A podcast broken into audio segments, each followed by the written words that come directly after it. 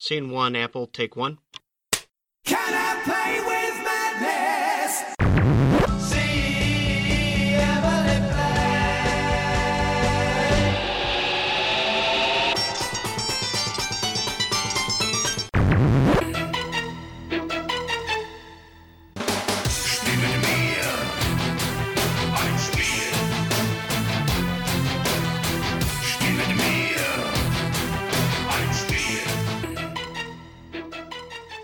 Bonjour à toutes, bonjour à tous, vous écoutez Playtime, le podcast qui vous présente des gens qui font un peu vivre le jeu de société, chacun à leur manière. Au moment où vous allez écouter cet épisode, peut-être que vous serez un cocktail à la main, peut-être encore une bière dans l'autre main, euh, je vais supposer que vous n'avez que deux mains, désolé pour ceux qui n'en auraient qu'une, ce n'est pas contre vous. Peut-être au bord de la piscine, voire même dans la piscine, auquel cas je vous conseille quand même de retirer vos écouteurs, car vous êtes peut-être en juillet. Nous, on n'y est pas encore, mais euh, ça viendra aussi pour nous. Enfin, vous êtes en juillet si vous écoutez l'émission au moment de la sortie, évidemment, sans quoi, ben, je vais, je, je vais plus jurer de rien, parce que si ça se trouve, vous êtes sous la neige, auquel cas, désolé de vous mettre le seum, comme disent les jeunes, quoi qu'il est sûrement plus sain. Euh, pour cet épisode, somme toute estival, encore une fois, si vous l'écoutez au moment de la sortie, j'ai le plaisir de recevoir Raphaël, fondateur de la maison d'édition de l'éditeur de jeux de société Igari Games, peut-être Igari Games, il va nous dire ça. Bonjour Raphaël. Bonjour, Alors, Igari ou Igari Première question. comme tu veux, tant que c'est pas Igari, oui, Ijari, comme vous voulez, en fait, il n'y a pas vraiment de réelle prononciation, ça peut être à la française, ça peut être euh, à l'italienne, ça peut être à la japonaise, il n'y a pas de souci. Ça marche. Et donc, comme toujours dans, dans le format Les acteurs ludiques, on va revenir un peu sur ton parcours avant de te laisser présenter effectivement Igari Games. Alors, déjà, euh, quelle génération Qu'est-ce que tu as fait comme études Par où t'es passé un peu avant d'atterrir comme éditeur de jeux de société? Alors, j'ai un Master 2 de droit notarial, j'étais clerc de notaire de formation, donc euh, absolument rien à voir. Puis j'ai travaillé dans l'urbanisme dans la mairie pour vérifier les conformités des permis de construire, déclaration préalable. Vous savez, le gars qui vous dit non, vous n'êtes pas à 5 mètres, vous devez à 5 mètres, sinon on n'accepte pas. Voilà, ce genre de personne qui était juste en fait pour aider les gens. Moi j'aimais bien aider les gens dans leurs projets. C'est pour ça que j'ai plutôt choisi bah, clerc de notaire plutôt qu'avocat, car on est là pour aider les gens bah, dans les successions, pour euh, les aider à traverser ce moment difficile, pour les aider euh, lors de leurs achats, bien sûr, puisque clerc de notaire, c'est aussi les achats immobiliers. Et du côté de l'urbanisme, bah, c'est pour aider les gens dans leurs projets, voilà, à ce que tout soit possible. Je suis pas là pour sanctionner les gens, pour juger, mais plutôt pour dire, bah écoutez, on va vous accompagner, vous voulez faire ça comme maison, c'est possible, mais attention à telle et telle contrainte. Donc je suis vraiment dans cet état d'esprit d'aider, de, de faire plaisir aux gens. D'accord. Bah, Il y, a- il y a un petit peu un lien quand même avec le monde de, de l'édition de jeux de société où effectivement Ah bah. tu veux faire plaisir aux joueurs aussi, c'est ça? Bah, c'est pour ça que j'ai monté du coup ma maison d'édition parce qu'il y avait certains jeux que j'appréciais beaucoup et j'avais envie de partager. J'avais envie de partager cette joie que j'avais en y jouant avec d'autres personnes. Oui, c'est comme un coup de cœur euh, musical, un coup de cœur euh, de jeu, un coup de cœur de livre. On a envie de le faire partager au plus grand monde et bah moi j'en ai fait du coup une société. J'ai créé Guiari. D'accord, bon, on reviendra, on sur cette création et sur cette envie de, de partager, qui a quand même un risque financier à un moment ou à un autre. Donc c'est vrai que quand on partage un coup de cœur musical sur Facebook, c'est peut-être un peu moins de danger que de se dire allez, je vais créer mon entreprise. Bien sûr. Mais euh, alors d'accord, ça c'est donc euh, tu pars effectivement du, du droit, disons. Et donc euh, pour ton parcours ludique, ton parcours de joueur cette fois-ci, euh, quand est-ce que tu commences à jouer, à quel jeu, comment t'évolues par rapport au secteur euh, qui a beaucoup évolué ces disons dix dernières années? Alors, pour pas mentir, j'ai comme tout enfant, je vais pas dire tous, mais comme beaucoup d'entre nous et d'une certaine génération, j'ai découvert les jeux avec les plus grands hits des centres commerciaux, hein, Monopoly, La Bonne Paye, Le Mystère de Pékin, Labyrinthe, ce genre de choses. J'y ai joué quand j'étais tout petit, mais ma famille n'était pas très joueuse. On a donc, avec le temps, plus du tout joué. Et j'ai redécouvert ce plaisir à la fac, avec des amis là-bas, justement, où on n'allait pas en cours, car tellement inintéressant, certains professeurs, hein, d'autres l'étaient fortement et d'autres malheureusement pas du tout. Et on en profitait pour jouer, donc c'est là que j'ai redécouvert tous ces nouveaux jeux, toute cette nouvelle génération euh, ludique, Ça c'était à quelle époque à peu près? À peu près 2006, 2007 par là. D'accord, 10 ans. 2006-2007, euh, d'accord, avec effectivement à la fac ces cours qui sont pas forcément passionnants et qu'on se dit 5 minutes après être rentré dedans, bah, je vais perdre 3 heures de ma vie, je devrais les, les consacrer à quelque chose de bien plus intéressant. Donc le, le jeu de société, donc en 2006, est-ce que entre temps tu as pratiqué du jeu de rôle, les cartes Magic, comme ça pouvait être le cas pour euh, certains Ah Oui, au lycée bien sûr- Bien sûr, pour les cartes Magic, euh, je suis tombé dedans. euh, étant petit, hein, c'est comme Obélix avec la potion Ah, Au magique. collège, au lycée, par là Ouais, voilà, euh, les cartes Pokémon aussi. Pas Yu-Gi-Oh! Pas d'autres jeux, pas euh, les 5 les cinq anneaux là, Mhm. L5R. Mais Magic, donc quand même euh, en, en compète ou juste entre potes euh, pendant les heures de perm? Non, non, non, vraiment juste entre potes pour le plaisir. Je ne craquais pas tout, tout mon argent de poche euh, là-dedans, donc c'était vraiment juste pour découvrir, avoir un jeu, euh, pour jouer avec euh, des amis. Du jeu de rôle ou pas du tout?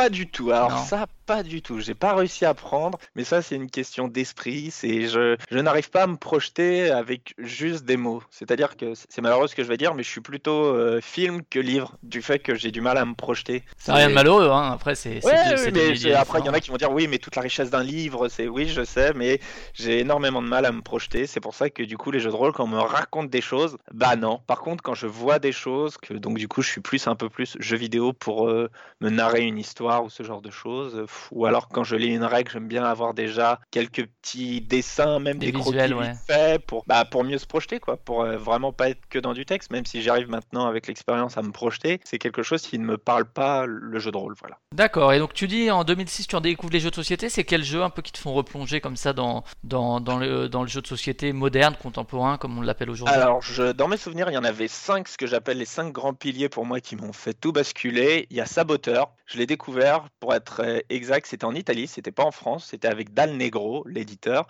Et en fait, la règle était en multilingue. Du coup, j'étais en vacances, j'ai vu, on cherchait un petit jeu pour euh, s'amuser justement au bord de la piscine, pour ceux qui nous écoutent au bord de la piscine ou qui sont en vacances, qui, en profitent, qui ont bien de la chance. Et du coup, bah, on cherchait un petit jeu et on a découvert Saboteur. Donc ça, c'était le premier. Et Ça n'a pas gâché tes vacances entre les coups de pute euh. Bah, quand tu vois ce que j'ai un peu fait maintenant comme Ouais, dis- ouais, c'est vrai. avec intrigue, j'ai envie de dire, au contraire, c'est un petit peu lancé. Alors, les autres, si je dis pas de bêtises, il y avait forcément Jungle Speed pour euh, les soirées euh, entre potes. Avec un peu d'alcool et puis euh, un totem qui finit dans, un- dans, dans un œil. Voilà, si tu veux, c'est un peu ça, exactement. C'est très bien résumé. Et ensuite, les trois autres, je sais qu'il y avait Carcassonne, puisque je l'avais découvert sur Xbox 360. Ils avaient fait une offre pour euh, faire découvrir les jeux indépendants un peu plus euh, du Xbox Live Arcade, et il était gratuit. C'est comme ça que j'ai découvert ce jeu-là, et euh, bah, je suis tombé dedans facilement. Et du coup, bah, j'adore ce jeu, je l'adore toujours autant. J'ai presque toutes les extensions, même les plus petites, les plus rarissimes. Donc ça, c'était le troisième. Le quatrième, si je dis pas de conneries, c'est parce que j'étais fan de la bande dessinée Doko, qui est Mhm. fait par Up, et que Asgard avait fait un jeu de société à deux joueurs, et que ça, bah du coup, j'ai j'ai mis le nez dedans aussi, et j'ai beaucoup apprécié ce jeu d'escarmouche, et euh, en cherchant des informations, c'est là que j'ai découvert qu'il y avait tout plein d'autres jeux. Et le cinquième, et ben je me rappelle plus, mais je sais qu'il y en avait cinq comme ça. C'était donc euh, bah, Saboteur, Jungle Speed, Oko, Carcassonne, et eh ben ça va me revenir. Ouais, c'est pas grave. En tout cas, on voit déjà que hum, l'entrée dans le jeu de société, il y a plusieurs, é- enfin pas plusieurs étapes, mais plusieurs axes. Il y a le côté thématique avec Coco, que tu as dit que là c'était plutôt par le thème que tu t'y étais intéressé. Le côté jouer entre potes avec Jungle Speed, le côté euh, jeu d'enfoiré avec Saboteur, même si c'est pas que un jeu d'enfoiré, mais c'est un jeu d'enfoiré quand même. Et euh, Carcassonne, qui est un peu le, jeu entre guillemets de gestion light euh, dans, dans, dans la liste, quoi. Donc c'est vrai que ça, ça peut peut-être définir aussi par, par la suite ce vers quoi tu t'es Et euh, après ces cinq grands anciens euh, euh, dont on se rappelle que de 4 mais ce n'est pas grave du tout. Comment est-ce que tu évolues dans ta pratique de joueur quand tu rentres de ces vacances, que tu deviens plus joueur, etc. Tu joues en club, tu joues entre potes, tu joues en boutique, tu achètes des centaines de jeux? Sachant qu'en 2006, il y avait quand même moins de sorties qu'aujourd'hui. Mais... Eh bien, pour le jeu, pour vraiment la pratique ludique, c'était avec des amis essentiellement. Ouais, lors de soirée. je- euh. Ouais, voilà, je... mais je suis pas du tout club, malheureusement. Ça, je- j'avoue que je n'y intéressais pas du tout à l'époque. Euh, donc, c'était vraiment avec mes amis. Euh, J'achetais beaucoup aussi parce que je ne connaissais pas très bien les cafés ludiques pour euh, venir boire, manger et jouer aussi et en profiter sans forcément acheter de jeux. Donc, ce qui fait que j'achetais beaucoup et j'ai revendu beaucoup parce que j'ai découvert pas mal de choses. Et c'est grâce à ces nombreux achats que bah, je me suis forgé ce que j'aimais. J'ai découvert plein de choses, plein de types de mécanismes, plein d'auteurs, plein d'illustrateurs, plein d'éditeurs, plein de manières de faire. Voilà, j'ai, je peux dire que j'ai touché à tout. Je parle pas de drogue, etc. bien sûr, mais sauf Tout dans le les monde jeux ludique. de rôle. Voilà, et donc ce qui m'a permis de, de me forger, euh, je vais pas dire un caractère, mais une identité ludique euh, avec euh, mes goûts, mes préférences, etc. Et alors justement, ces préférences, si tu devais retenir quelques jeux, quelques, quelques axes de jeu, alors je sais qu'aujourd'hui la, la tendance est à dire, bah moi du moment que j'ai des gens avec qui je m'amuse autour de la table, je m'en fous que ce soit du Dungeon Lords ou du Jungle Speed pour reprendre deux extrêmes. Est-ce que tu quand même des Un type de Bah jeu là, ce que qui tu viens de dire, te- déjà, c'est vrai, parce que faut pas oublier qu'un bon jeu, c'est aussi des bons joueurs et c'est des gens avec qui tu partages un moment de plaisir. Il y en a avec qui tu ne prends absolument pas de plaisir parce que, je sais pas, moi, je suis quelqu'un qui est jovial, qui aime bien discuter, donc j'aime bien quand même discuter autour de la table. Et il y en a, c'est chut, euh, je peux pas me concentrer. Alors oui, il faut se concentrer dans certains jeux, mais de là à, à qu'il y ait du mutisme total, non, cela n'est pas intéressant. Donc effectivement, faut pas oublier que euh, les joueurs font le jeu. Mais sinon, les caractéristiques que j'aime, c'est bah, des int- c'est ce qui est un peu la ligne éditoriale d'Igari, c'est déjà des jeux avec de l'interaction forte entre les joueurs, c'est-à-dire un jeu à deux joueurs ou trois et plus. Que ce soit pas un jeu où au final tu joues, euh, peu importe le nombre de joueurs, bah j'ai joué avant toi, ça m'a permis de faire ci, de faire ça. C'est vraiment que tu joues avec le jeu. Si j'ai fait ça, c'est vraiment contre toi ou pour toi parce que je t'ai choisi ou que j'ai besoin de toi pour ce là qui est, qui est ce petit côté, pas simplement calcul, euh, brûlage de neurones et celui qui a mieux calculé remporte. Non, ça, ça m'intéresse pas du tout. Qui est cette interaction forte, donc, qui est à la fois un univers riche, qui est quelque chose qui me transporte, que ce soit joli, même si c'est du vu et du revu, faut que ce soit plaisant à jouer. Et puis, les règles assez simples et des parties courtes. Les jeux de 3-4 heures, j'en peux plus du tout. Dépasser l'heure, j'ai déjà du mal.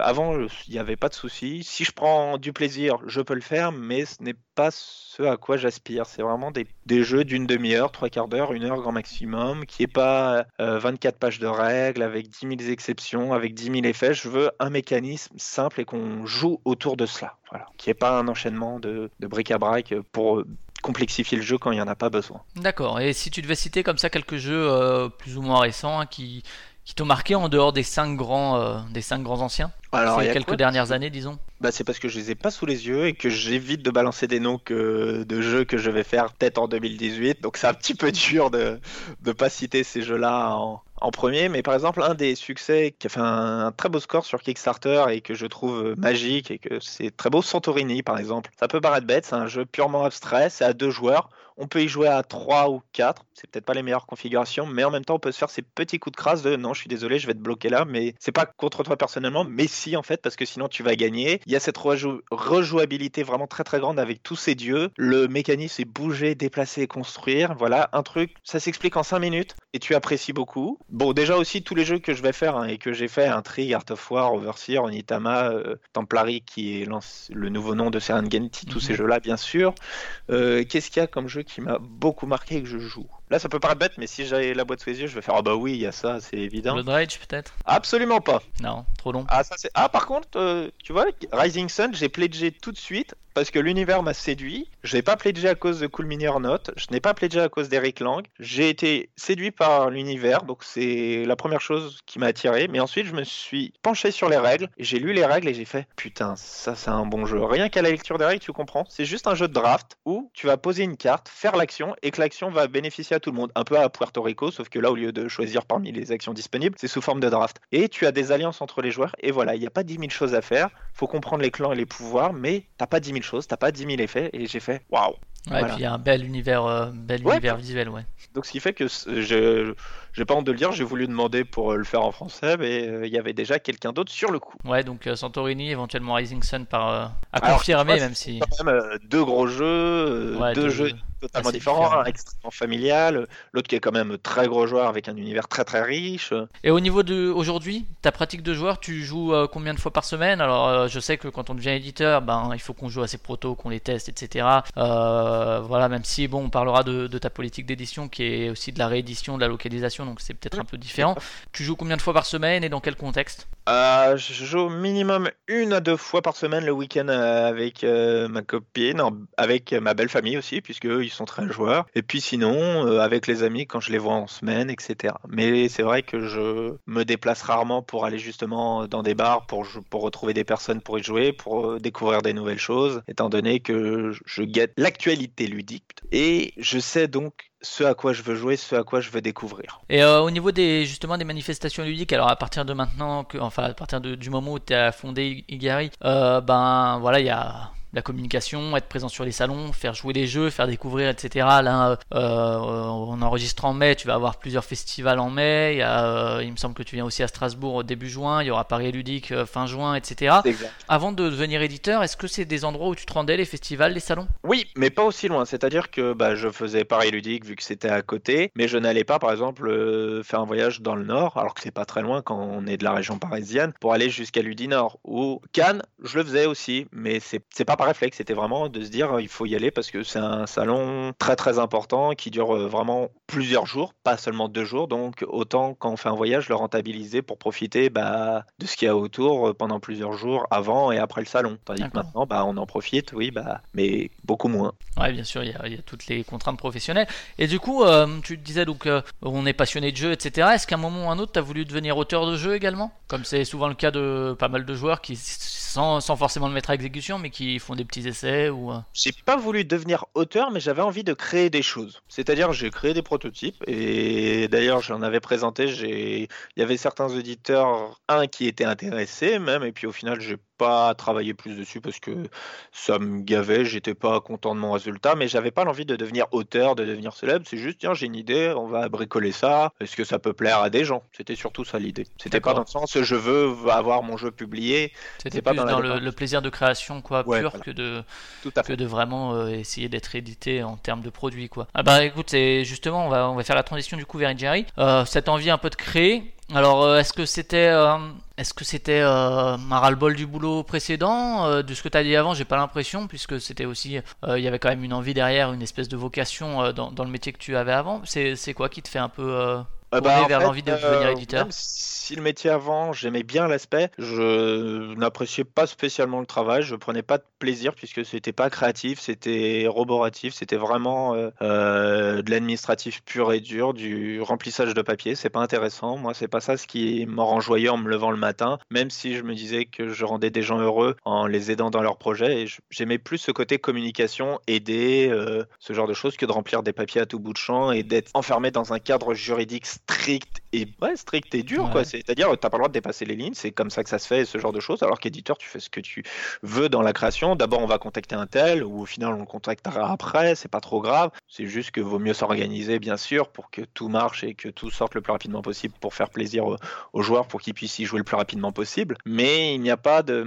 Comment dire C'est. Tu tu Je n'aime les- pas les protocoles. Voilà, je n'aime pas les protocoles et les suivre à la lettre. Je veux que les choses soient faites naturellement et de manière logique et que ce soit pas imposé parce que quelqu'un au-dessus a dit c'est comme si, c'est comme ça. Il y a certaines choses qui se sont faites dans un sens ou dans un autre. Moi, le travail, voilà, ça me plaisait pas et j'avais envie, ce plaisir, d'amener certains jeux au public français qui existaient déjà et que j'avais envie de refaire découvrir ou qui existent à l'étranger et que personne ne faisait en version française. Je me suis dit, bah, j'ai des sous de côté. Le travail, je sais qu'il va bientôt se terminer puisque c'était en CDD, donc euh, autant en profiter. On se lance dans l'aventure. Je suis jeune, je peux me le permettre parce que quand on a une famille, c'est un peu plus compliqué, je sais, et qu'on a beaucoup plus de charges à, à dépenser tous les mois que quand on est, euh, bah, même si je suis en couple, je suis pas marié, j'ai Ouais, pas, moins pas de entre guillemets responsabilité si on veut prendre des termes Voilà, socialement euh, c'est ça. couramment usités. Alors tu t'es dit du coup que le côté administratif t'emmerdait un peu dans ton boulot, etc. Et tu t'es dit c'est une bonne idée, je vais créer une entreprise en France.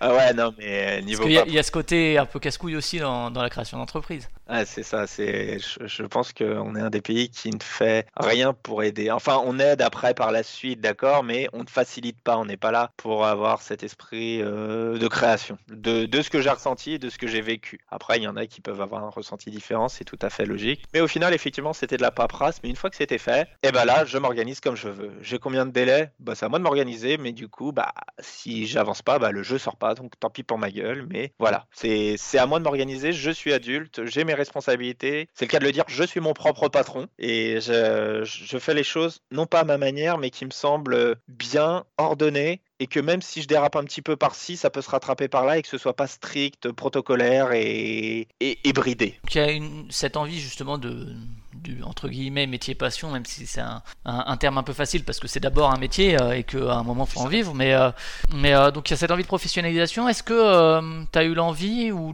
est-ce que tu as essayé de, de contacter des éditeurs pour savoir s'ils avaient besoin, je sais pas, d'un chef de projet ou d'un directeur artistique ou d'un graphiste ou quoi Je l'ai fait, effectivement, je l'ai fait. Il y en a, mais malheureusement, vu mon parcours, c'était difficile quand même de se vendre, de se présenter, d'être accepté facilement, euh, d'avoir euh, ce crédit auprès des autres. Vous avez quoi comme formation Euh, J'ai un master 2 de droit notarial. On cherche des commerciaux, on cherche des chefs de projet en marketing ou ce genre de choses. Ça colle pas trop, il n'y a pas une adéquation. Toutefois, j'ai fait une note de motivation assez atypique et très personnelle. D'ailleurs, petit conseil à toutes les personnes qui adressent des lettres de motivation, parlez à la personne comme si vous parliez à quelqu'un que vous aviez en face de vous, que vous deviez le convaincre, parce que j'en reçois quelques-unes et on sent vraiment que c'est des copier-coller, des choses bateaux qui sont pris et repris. Et justement, moi, j'avais écrit une lettre de motivation très atypique et j'avais même conclu de je suis désolé de ne pas être dans les formes euh, correctes, mais au moins si je peux marquer les esprits par rapport à ma personnalité et que vous montrez tout ce que je peux faire, c'est le principal. Et cette personne-là m'avait contacté. Cette personne, c'était Sophie de Philosophia qui,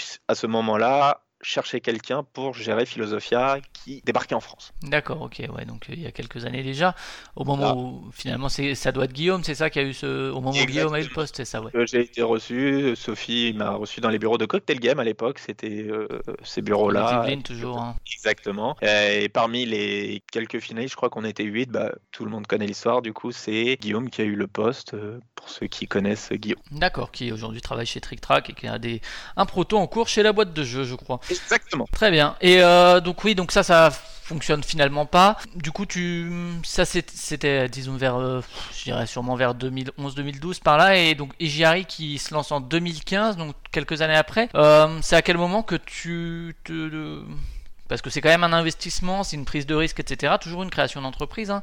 Euh, c'est à quel moment où tu te dis, ok, je me lance et euh, quel risque, euh, quelle mesure des risques tu prends, à quel moment tu, enfin, quel terme tu te donnes pour euh, réussir entre guillemets en- à en vivre toi personnellement, de te salarier, disons?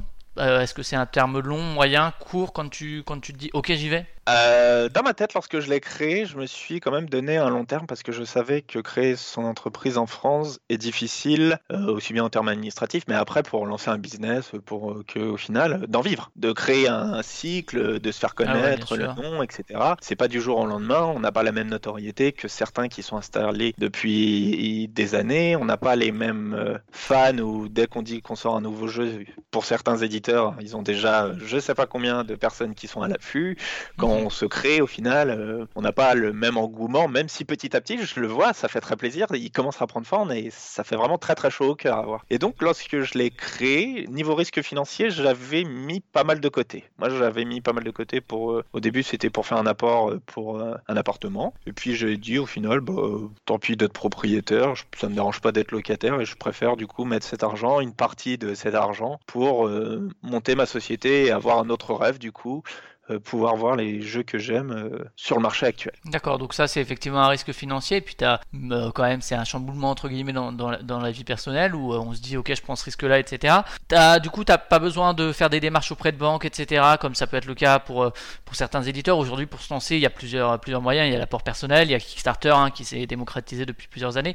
Toi t'arrives à avoir assez pour lancer d'abord, euh, c'est Intrigue le premier jeu que t'as lancé, t'avais assez euh, de côté pour pouvoir te dire ok je fais un premier jeu et puis je vois après euh, comment ça fonctionne. Tout à fait, oui, puisque si c'était pour un apport financier pour un, un immeuble, euh, c'est Ouais. que il y avait, je j'ai pas honte de le dire que j'avais de quoi lancer, euh, allez, trois jeux moyens corrects, voilà. D'accord. Là, j'ai fait Intrigue et Art of War et j'ai de Mhm. quoi du coup overseer, mais avec l'argent que j'ai pu générer, j'ai pu du coup mettre de côté Bien sûr. cet argent. Je me suis pas versé de salaire, je le reconnais quand euh, je vis sur mes économies actuellement. Il n'y a pas de honte à, à le Mhm. dire puisque c'est comme toute création d'entreprise. Oui, bien hein, sûr. pas les tu, touches, que- tu touches le chômage également? Non, plus parce que j'ai justement mis de côté ça. Moi, Ouais, d'accord. j'ai quitté le boulot, donc euh, enfin j'ai quitté le CDD, s'est arrêté, donc du coup j'ai Ouais. touché le chômage. J'ai créé ma société et sauf qu'au lieu d'utiliser Pôle Emploi Parce pour présente souvent, euh, investir, c'était mon salaire de l'époque, donc ce qui fait que voilà, ça m'a permis de mettre de côté également pour euh,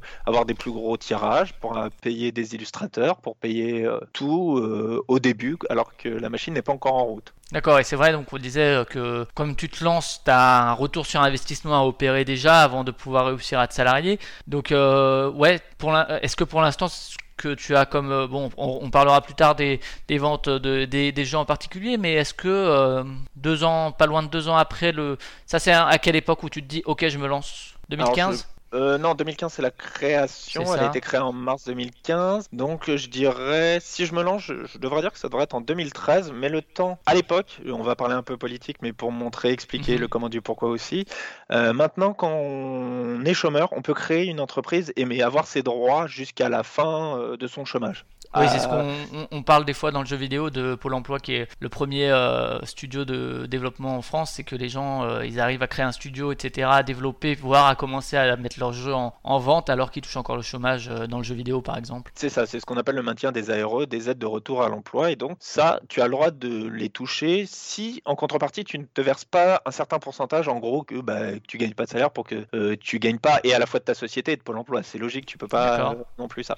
Donc, du coup, j'ai utilisé bah, je- Pôle emploi, là, en tant que euh, salaire, sauf qu'au lieu de faire un salaire, bah, moi, j'ai tout mis de côté, vraiment. j'ai dépensé pendant quelques mois. J'ai pas pris de vacances, euh, j'ai j'ai pas fait 10 000 sorties non plus, j'ai pas claqué à tout va et j'ai vraiment mis de côté pour euh, du coup euh, avoir un plus gros stock de ce que j'avais déjà et puis j'en ai profité pour du coup lancer ma société car comme j'expliquais au niveau politique maintenant on peut la créer dès qu'on est chômeur. Mais au moment où je l'ai créée, lorsqu'on crée une société, il y avait un maintien des aides mais que de 15 mois maximum alors que tu as le droit au chômage jusqu'à 24 mois. Donc ce qui fait que tu as 9 mois si tu crées ta société tout de suite, tu avais seulement 15 mois au lieu de 24 mois. Donc ce qui fait que tu perdais 9 mois Dead, ok, ça marche. voilà, ça peut paraître con, mais juste Ouais, ouais, parce non, que mais- tu crées un truc, alors que tu vois, tu as une vocation derrière de créer d'autres emplois. De... Moi, mon but, c'est ça, c'est de faire partager les jeux, mais aussi, si je me dis un jour que j'arrive à embaucher quelqu'un et de me dire, lui, le salaire, c'est grâce à mon entreprise, grâce à lui aussi, grâce à tous nos efforts et grâce à ce qu'on a réussi à créer, ce serait génial. Et donc, voilà,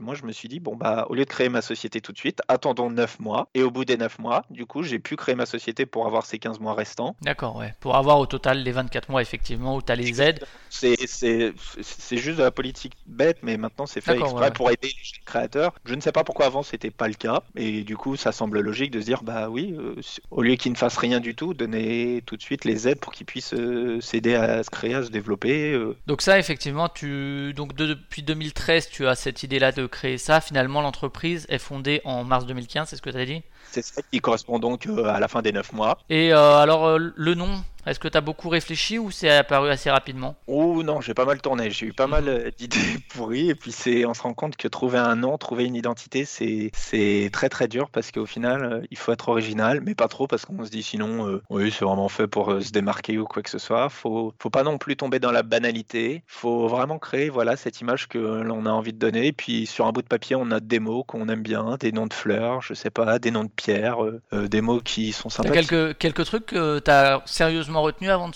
de choisir Ouais, celui-ci? euh, ça a failli s'appeler euh, Onyx, mais bon, c'était quelconque. Ça a failli s'appeler Amaryllis, comme la fleur, que j'apprécie beaucoup. Euh, quoi d'autre Euh, Ouais, j'avais euh, Infinity paquet, ou ouais. un truc de ce genre. Tu vois, c'est vraiment, tu notes euh, sur un bout de coin des, des mots que tu trouves euh, qui ont une belle sonorité. Puis au final, j'étais en train de reconsulter des photos, de, des souvenirs, et puis je suis retombé sur une photo du Japon où j'étais dans le Capcom Bar, un bar qui est spécialisé, qui appartient à la licence Capcom des jeux vidéo de jeux vidéo. ouais. Street Fighter, Resident Evil, etc. Et c'est un bar assez particulier car il faut savoir au Japon, tu as des bars pour picoler, euh, pour, euh, pour grignoter, il n'y a pas de souci, mais ils ont des bars à thème, c'est-à-dire... Des euh, bars à chat, des bars à hibou, des bars à... à tout ça, ce que tu veux. exactement ça. Et là, le bar Capcom, c'est des plats dans l'univers euh, du jeu vidéo Capcom. Et sauf qu'en plus, les serveurs ne sont pas simplement que serveurs, ils sont vraiment euh, acteurs, comédiens. Ils sont là pour jouer des scénettes des jeux. Et parmi ces scénettes, il y en a une qui m'a beaucoup marqué, c'est celle de Ace Attorney, qui Phoenix Wright en français, je crois, si je dis pas Ouais, c'est ça, ouais, tout à fait. Exactement, qui est donc un avocat euh, euh, à la barre au Japon, si je dis pas de bêtises, je sais plus si c'est au Ouais, Japon ouais, ou aux qui... euh, Je sais plus c'est quoi le, le mot qu'il dit comme ça quand il fait objection, c'est... Ah bah, voilà, et en fait, là-bas, les comédiens disaient tout le temps, bah du coup, vu qu'ils étaient japonais, ils utilisaient le mot japonais, ils disaient Igihari Ils arrêtaient pas de gueuler, ça m'avait vraiment beaucoup marqué et tout, et j'ai fait en sonorité Igihari, Igihari, Igihari. Je vais travailler avec le Japon parce que je savais que j'avais déjà quelques contacts et quelques jeux à faire. Ah, Igihari. Ah, c'est bien. Ah, Ouais. et ensuite, fait par élimination, on fait, allez, va. Va, c'est mieux qu'Amarellis. Et, euh, et du coup, euh, est-ce que tu penses, quand tu choisis un nom comme ça, tu penses aussi tout de suite à, entre guillemets, la sonorité internationale? C'est vrai qu'il y a des fois euh, certaines, certaines boîtes qui prennent des mots français. C'est le moins en moins le cas. Ça, c'est quelque chose que tu as en tête aussi quand tu crées le, quand tu choisis ce nom-là? Ah oui, c'était histoire de rappeler un petit peu tout, parce que je me suis dit, qu'est-ce que ça évoque? Igari Igari, c'est un mot japonais. C'est vrai que j'y suis allé plusieurs fois là-bas, ça m'avait beaucoup plu, et je savais que j'allais travailler avec eux sur certains jeux, dont euh, Art of War, euh, j'étais pas sûr à l'époque, mais il y avait des chances. Il y a d'autres jeux, Onitama, je l'avais bien repéré aussi depuis longtemps, et je, je savais pas quand j'allais le faire, mais voilà. Je savais que j'allais travailler avec eux, c'est un pays que j'apprécie beaucoup, un... et puis Igari, ça représente, voilà, le mot objection. Bien qu'en Ouais, France, qui était en lien quand même avec ton. euh, voilà, c'est ça. En France, on l'utilise pas parce qu'il n'y a pas d'objection dans les tribunaux. Donc, Mhm. euh, c'est ce que vous voyez dans les séries, c'est parce que ça se passe aux États-Unis. Voilà, petite information. Mais en France, on- les avocats français ne disent pas. Objection pas. Ça, ça n'existe pas. Mais c'est quand même très connoté du, du droit. Tu vois. Et donc, je me suis dit, bah, ça rappelle quand même mon passé. Ouais, ça fait le lien avec le bah, Japon, avec ton passé, etc. C'est créer une identité. Et Igari, c'est mon identité. Voilà. D'accord. Et au niveau de la, du choix du, du logo, alors il y a écrit le Igari euh, euh, sur un rectangle noir qui rappelle sans doute euh, volontairement au niveau de la typographie des. des euh, je suis nul au Japon, en japonais ou en chinois, mais les caractères japonais, c'est un nom, peu importe. les idéogrammes. Le nom Voilà. générique, c'est idéogramme. oui. Voilà, des idéogrammes et un. C'est, j'imagine, une volonté aussi de faire comme un espèce de drapeau comme ça? Alors, je t'avoue que l'idéogramme, non, mais c'est vrai que la calligraphie et le style d'écriture, euh, un peu pinceau, pas simplement euh, Mhm. joli, pas simplement un peu gras, pas simplement rond, euh, chaleureux, non, je voulais vraiment un peu artistique. Et pour le symbole, bah, au final, je me suis penché de, de mes voyages, de, de ce que je voulais évoquer. Je voulais déjà que ce soit noir et orange qui correspondent aux couleurs que j'apprécie. Après, voilà, chacun ses goûts, mais moi j'apprécie énormément l'orange pour ce que ça représente, pour sa vivacité, pour son côté jovial, pour son côté peps, etc., pour son côté chaleureux. Et le noir, bah, une couleur passe-partout, mais Ouais. qui est toujours classe. Quoi. Alors Et- pourquoi ce pétale plus clair Euh, ça, c'est avec un ami qui m'a dit ne le fais pas tout pareil, puisque sinon euh, il ne va pas passer, ça va être fade. Alors que si tu mets un pédale plus clair, tu vas mettre en relief et ça va Ça être va juste attirer l'œil, ouais. cette petite touche. Et voilà, et je me suis dit, il m'a montré la différence et j'ai fait ah ouais, c'est vrai que la fleur est beaucoup plus mise en valeur avec ce pétale plus clair. D'accord, ouais, Et c'est vrai qu'on le remarque tout de suite ouais, sur, sur le site. euh, en haut, on voit tout ces, ces médias. En fait, on voit tout de suite la différence de teinte et du coup, ben, ça attire l'œil, quoi. C'est exactement ça. Et du coup, ce- cette fleur, c'est, pour ceux qui connaissent, c'est, une fleur de lotus qui est présente sur le drapeau de Hong Kong. D'accord, ok. Euh, donc ça, c'est le nom, le logo. Et euh, alors, il y a déjà cette volonté. euh, tu parlais de, de- du lien avec le Japon. Aujourd'hui, tu es toujours seul chez Gary, hein, Oui, je suis seul. voilà, avec la volonté d'embaucher à. Pas encore eu la chance d'embaucher, j'espère un jour, mais pas encore. Alors, tu dis euh, depuis 2013, tu réfléchis à ça euh, sérieusement, disons, et c'est en, qu'en 2015 que, que se crée la société. Entre temps, c'est quoi? C'est du sourcing, c'est savoir ce qu'on va faire, etc. Se définir une ligne éditoriale, c'est quoi un peu qui explique cette, cette durée? Par rapport entre la création et. hum, Ouais, c'est ça, puisque euh, quand on crée une maison d'édition, j'imagine que on se dit pas allez, j'en crée, et puis après je vais chercher quoi Non, éditer. non, j'étais encore en CDD euh, à mon travail de mairie euh, dans l'urbanisme et je savais que ça allait bientôt se finir et j'avais vraiment cette volonté de, de le faire, etc. Et c'est avec euh, Yann Parovel, pour ceux qui le connaissent, c'est un. Si, si vous ne le connaissez pas, n'hésitez pas. Il y a Proxy Jeux qui a enregistré un épisode euh, avec lui. euh, ça doit être l'épisode de mars, quelque chose comme ça. Donc j'invite les auditeurs à aller écouter s'ils veulent en savoir plus sur son parcours euh, multiface. Ah, Disons. Et donc Yann, c'est un proche parce qu'il habite près de mon ancien boulot et il habite près de chez moi en règle générale. Il est un petit peu plus loin quand même, mais c'est pas très loin et je, je jouais chez lui, euh, bah, entre potes quoi. On, on déconne. Pour certains, c'est quelqu'un euh, du monde du jeu, etc. Pour moi, c'est un ami. Voilà, c'est un proche. Et du coup, je jouais chez lui, euh, je ramenais des gâteaux, bref, euh, je dînais avec lui, bref, un pote quoi. Et il m'a fait non mais vas-y, tu peux le faire, tu peux monter ta société, t'as les moyens, tu peux le faire, t'as t'as la cervelle pour.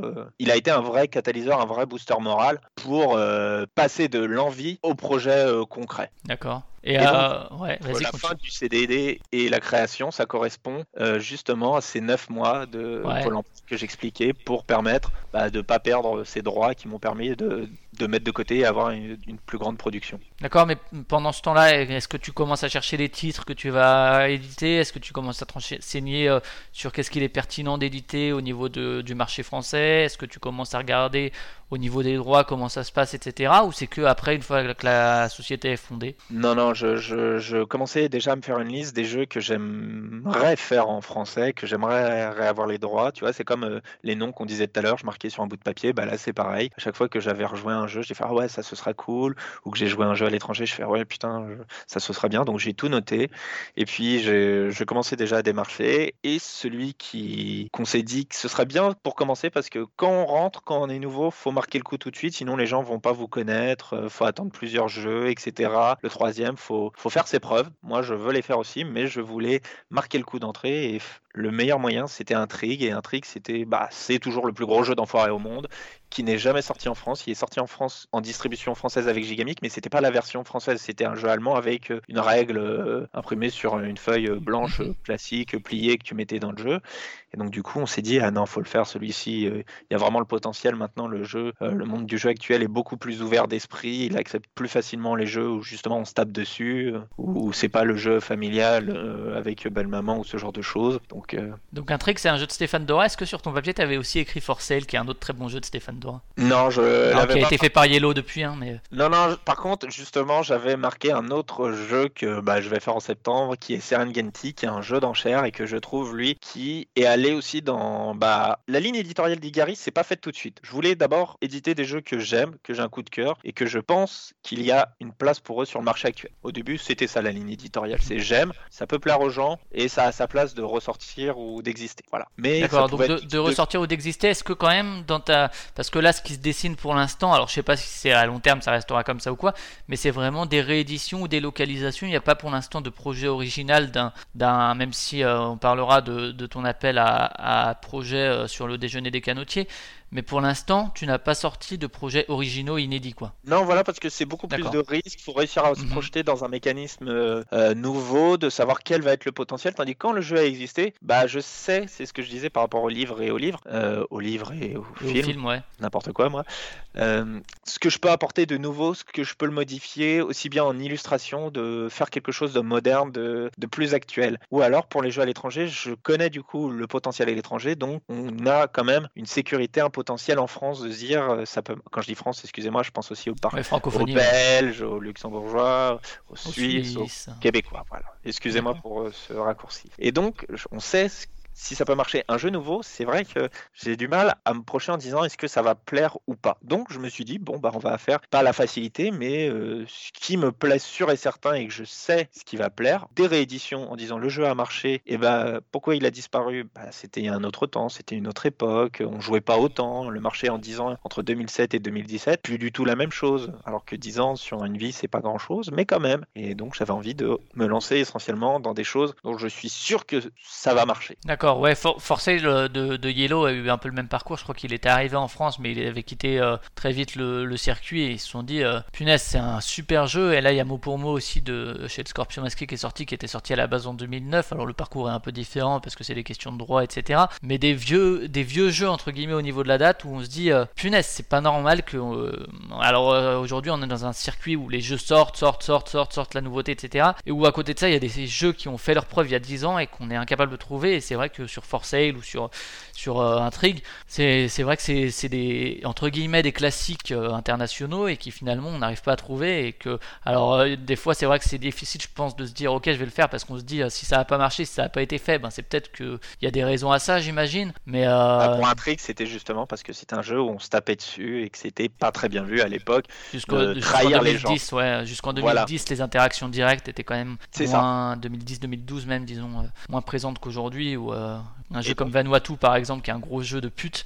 Euh, Ah bah celui-ci, tu vois, j'apprécie énormément. Ouais, Parce que c'est moi- un jeu moi de aussi, gestion, mais- mais il y a ce petit côté Voilà. qui, est, qui est pas de. Ouais, voilà, les gens vont dire ouais, t'aimes bien que les jeux de pute. Non, j'aime bien ce côté d'interaction directe de bah j'ai plus de jetons, donc bah je peux faire l'action, mais pas toi. Mais c'est à toi de jouer. Ah bah t'avais prévu pas. ça, mais tu, tu, ne- tu ne feras rien ce tour-ci, Voilà, mon brave. donc, ça doit être un jeu de gestion où tu te crames les neurones, t'as quand même cette interaction, euh, non pas simplement parce que je joue avant ou quoi, mais parce qu'il y a ce côté majorité intéressant de blocage par rapport à qui doit jouer. Voilà, par exemple. Ouais, c'est c'est vrai que c'est un jeu, moi, moi c'est un jeu que j'adore parce que pareil, j'adore les, les interactions comme ça ou qui peuvent ruiner un tour, qui peuvent ruiner une partie de quelqu'un, mais c'est le jeu. Et euh, c'est vrai que par contre, ça a dérouté pas mal de, de joueurs à l'époque où il est sorti parce que des joueurs de jeux de gestion, ils se disaient ouais, mais machin, il y a trop d'interactions, alors Et qu'aujourd'hui, c'est. fait que quand tu paumes un tour dans un jeu de gestion, ça peut être fatal et ça peut dégoûter certaines personnes du coup d'y jouer, d'y rejouer parce que tu te dis j'ai perdu la partie à cause d'un tour, etc. Alors que dans des jeux plus légers comme Intrigue, on sait tous qu'on va se trahir, que c'est le but du Et jeu. puis que c'est moins long aussi, alors que Vanuatu voilà, quand même tu un sais jeu que- plus long. Tu, tu sais que ah il m'a trahi sur ce coup-là, mais c'est pas grave, il sait très bien que je vais le trahir ou qu'il va se faire trahir. C'est un jeu où tout le monde se poignarde quoi. Et donc c'est ou alors au contraire c'est un jeu où tout le monde tient ses promesses et donc dans ce cas-là c'est un jeu de, de pur expert comptable et dans ce cas-là c'est un vrai jeu de négociation. À vous de voir justement votre caractère ou votre manière de jouer. Et les deux sont tout à fait possibles. Tandis que quand c'est dans un jeu où il y a un truc qui te ruine tout, bah Vanuatu j'adore, j'adore le thème, j'adore la première version qui a été faite. C'est magnifique, c'est vraiment euh, ça nous transporte là-bas directement. Mais voilà du fait de ce une action qui peut tout ruiner, bah ça. Ouais, c'est sévère quoi, c'est punitif. Mais euh, Ouais. Je ne Mais pas d'un jeu totalement punitif. D'accord. Et alors, quand on arrive comme ça, euh, quand on cherche à rééditer un jeu, qu'on prend des contacts avec, euh, j'imagine, les primo-éditeurs ou les gens qui ont les droits, euh, et qu'on arrive et que finalement on n'a pas encore fondé de maison d'édition, et qu'on arrive et qu'on dit oui, euh, je suis à la recherche de jeux, euh, j'aimerais bien faire celui-ci, j'ai pas encore lancé mon truc, mais c'est parce que justement je cherche un jeu, un peu comme dans, dans les boulots, on dit oui, faut que vous fassiez vos preuves, mais en même temps on veut pas embaucher quand on n'a pas encore d'expérience, etc. Il y a un peu cette espèce de cercle vicieux. Tu, tu, exactement ça. voilà, tu fais comment pour justement montrer ta bonne foi et ton envie de bien faire et en disant en même temps, bah oui, mais j'ai rien pour vous le prouver, mais évidemment, puisque c'est mon premier jeu que je veux faire. Ah bah alors c'est très très simple, je vais te raconter pour les 5 jeux des petites histoires comme ça qui t'expliquent comment ça s'est fait petit à petit. Pour Intrigue, là je vais citer, euh, là c'en est devenu une citation mais j'ai envie de dire merci Yann. Bah parce qu'au final, euh, Yann, je disais, a été un vrai catalyseur, il m'a vraiment aidé dans la création de l'entreprise, mais comme il était déjà connu du monde ludique, il avait déjà des contacts. Et tu sais cette aisance, euh, ce crédit... Un j'ai réseau et puis en dire, même euh, ouais, un réseau, etc. ouais. Quand il l'a fait devant moi, il a envoyé un message à Stéphane Dora, ils n'étaient pas amis, il a fait Salut, écoute, euh, je me présente, non, j'ai fait ci. Euh, j'ai un ami qui est en train de lancer sa boîte, il- on adore ton jeu et il aimerait euh, le ressortir euh, en France euh, et dans le monde. Est-ce que ça t'intéresserait de travailler avec lui? Alors bien sûr, moi je n'ai pas de crédit, mais vu que c'est Yann qui l'a dit, ça peut, tu sais, euh, porter un petit peu plus le projet. Mhm. Et dans ce type euh, de situation, autant quand tu as des gens qui sont en concurrence, est-ce que ça vaut le coup Pourquoi avec lui et pas un autre? Mais intrigue, bah maintenant il y en a certains qui veulent euh, l'avoir. Je sais qu'il y a des éditeurs qui m'ont dit Ah ouais j'aurais bien aimé etc. mais qui n'ont pas pris le risque. Et quand Stéphane Dora on lui a proposé, bah personne se battait à l'époque pour l'avoir parce que justement c'était un type de jeu assez particulier euh, qui n'était pas en vogue. C'était pas des jeux à l'allemande de gestion de ressources. euh, bref. Oui, ni, ce ni qui- ce fameux familial plus. euh, Ouais, tout ce qui euh, constitue un spiel, tout simplement. Tout ce qui Mhm. fait que ça peut plaire euh, au plus grand nombre. C'est quand même, il faut le reconnaître, assez atypique, intrigue comme type de jeu. Vous allez faire quoi? Bah, vous allez amasser de l'argent en essayant de tenir vos promesses ou pas. Dit en comme plus ça, du format 3 à 5 joueurs qui qui est pas forcément le, le plus couru, en tout cas à l'époque où c'était du 2-4 ou du 2-5. Exactement. Et bah malgré ça, le jeu a un très beau succès puisqu'on en est Mhm. au troisième tirage en France. Le jeu vient de euh, est en production pour l'Italie, au Japon. Donc tu vois, au final, c'est une question de période et, et de temps puisque le jeu a tout à tout à fait sa place sur le marché actuel et, et les chiffres le prouvent euh, d'eux-mêmes. Et donc ce qui fait qu'il y avait personne en concurrence.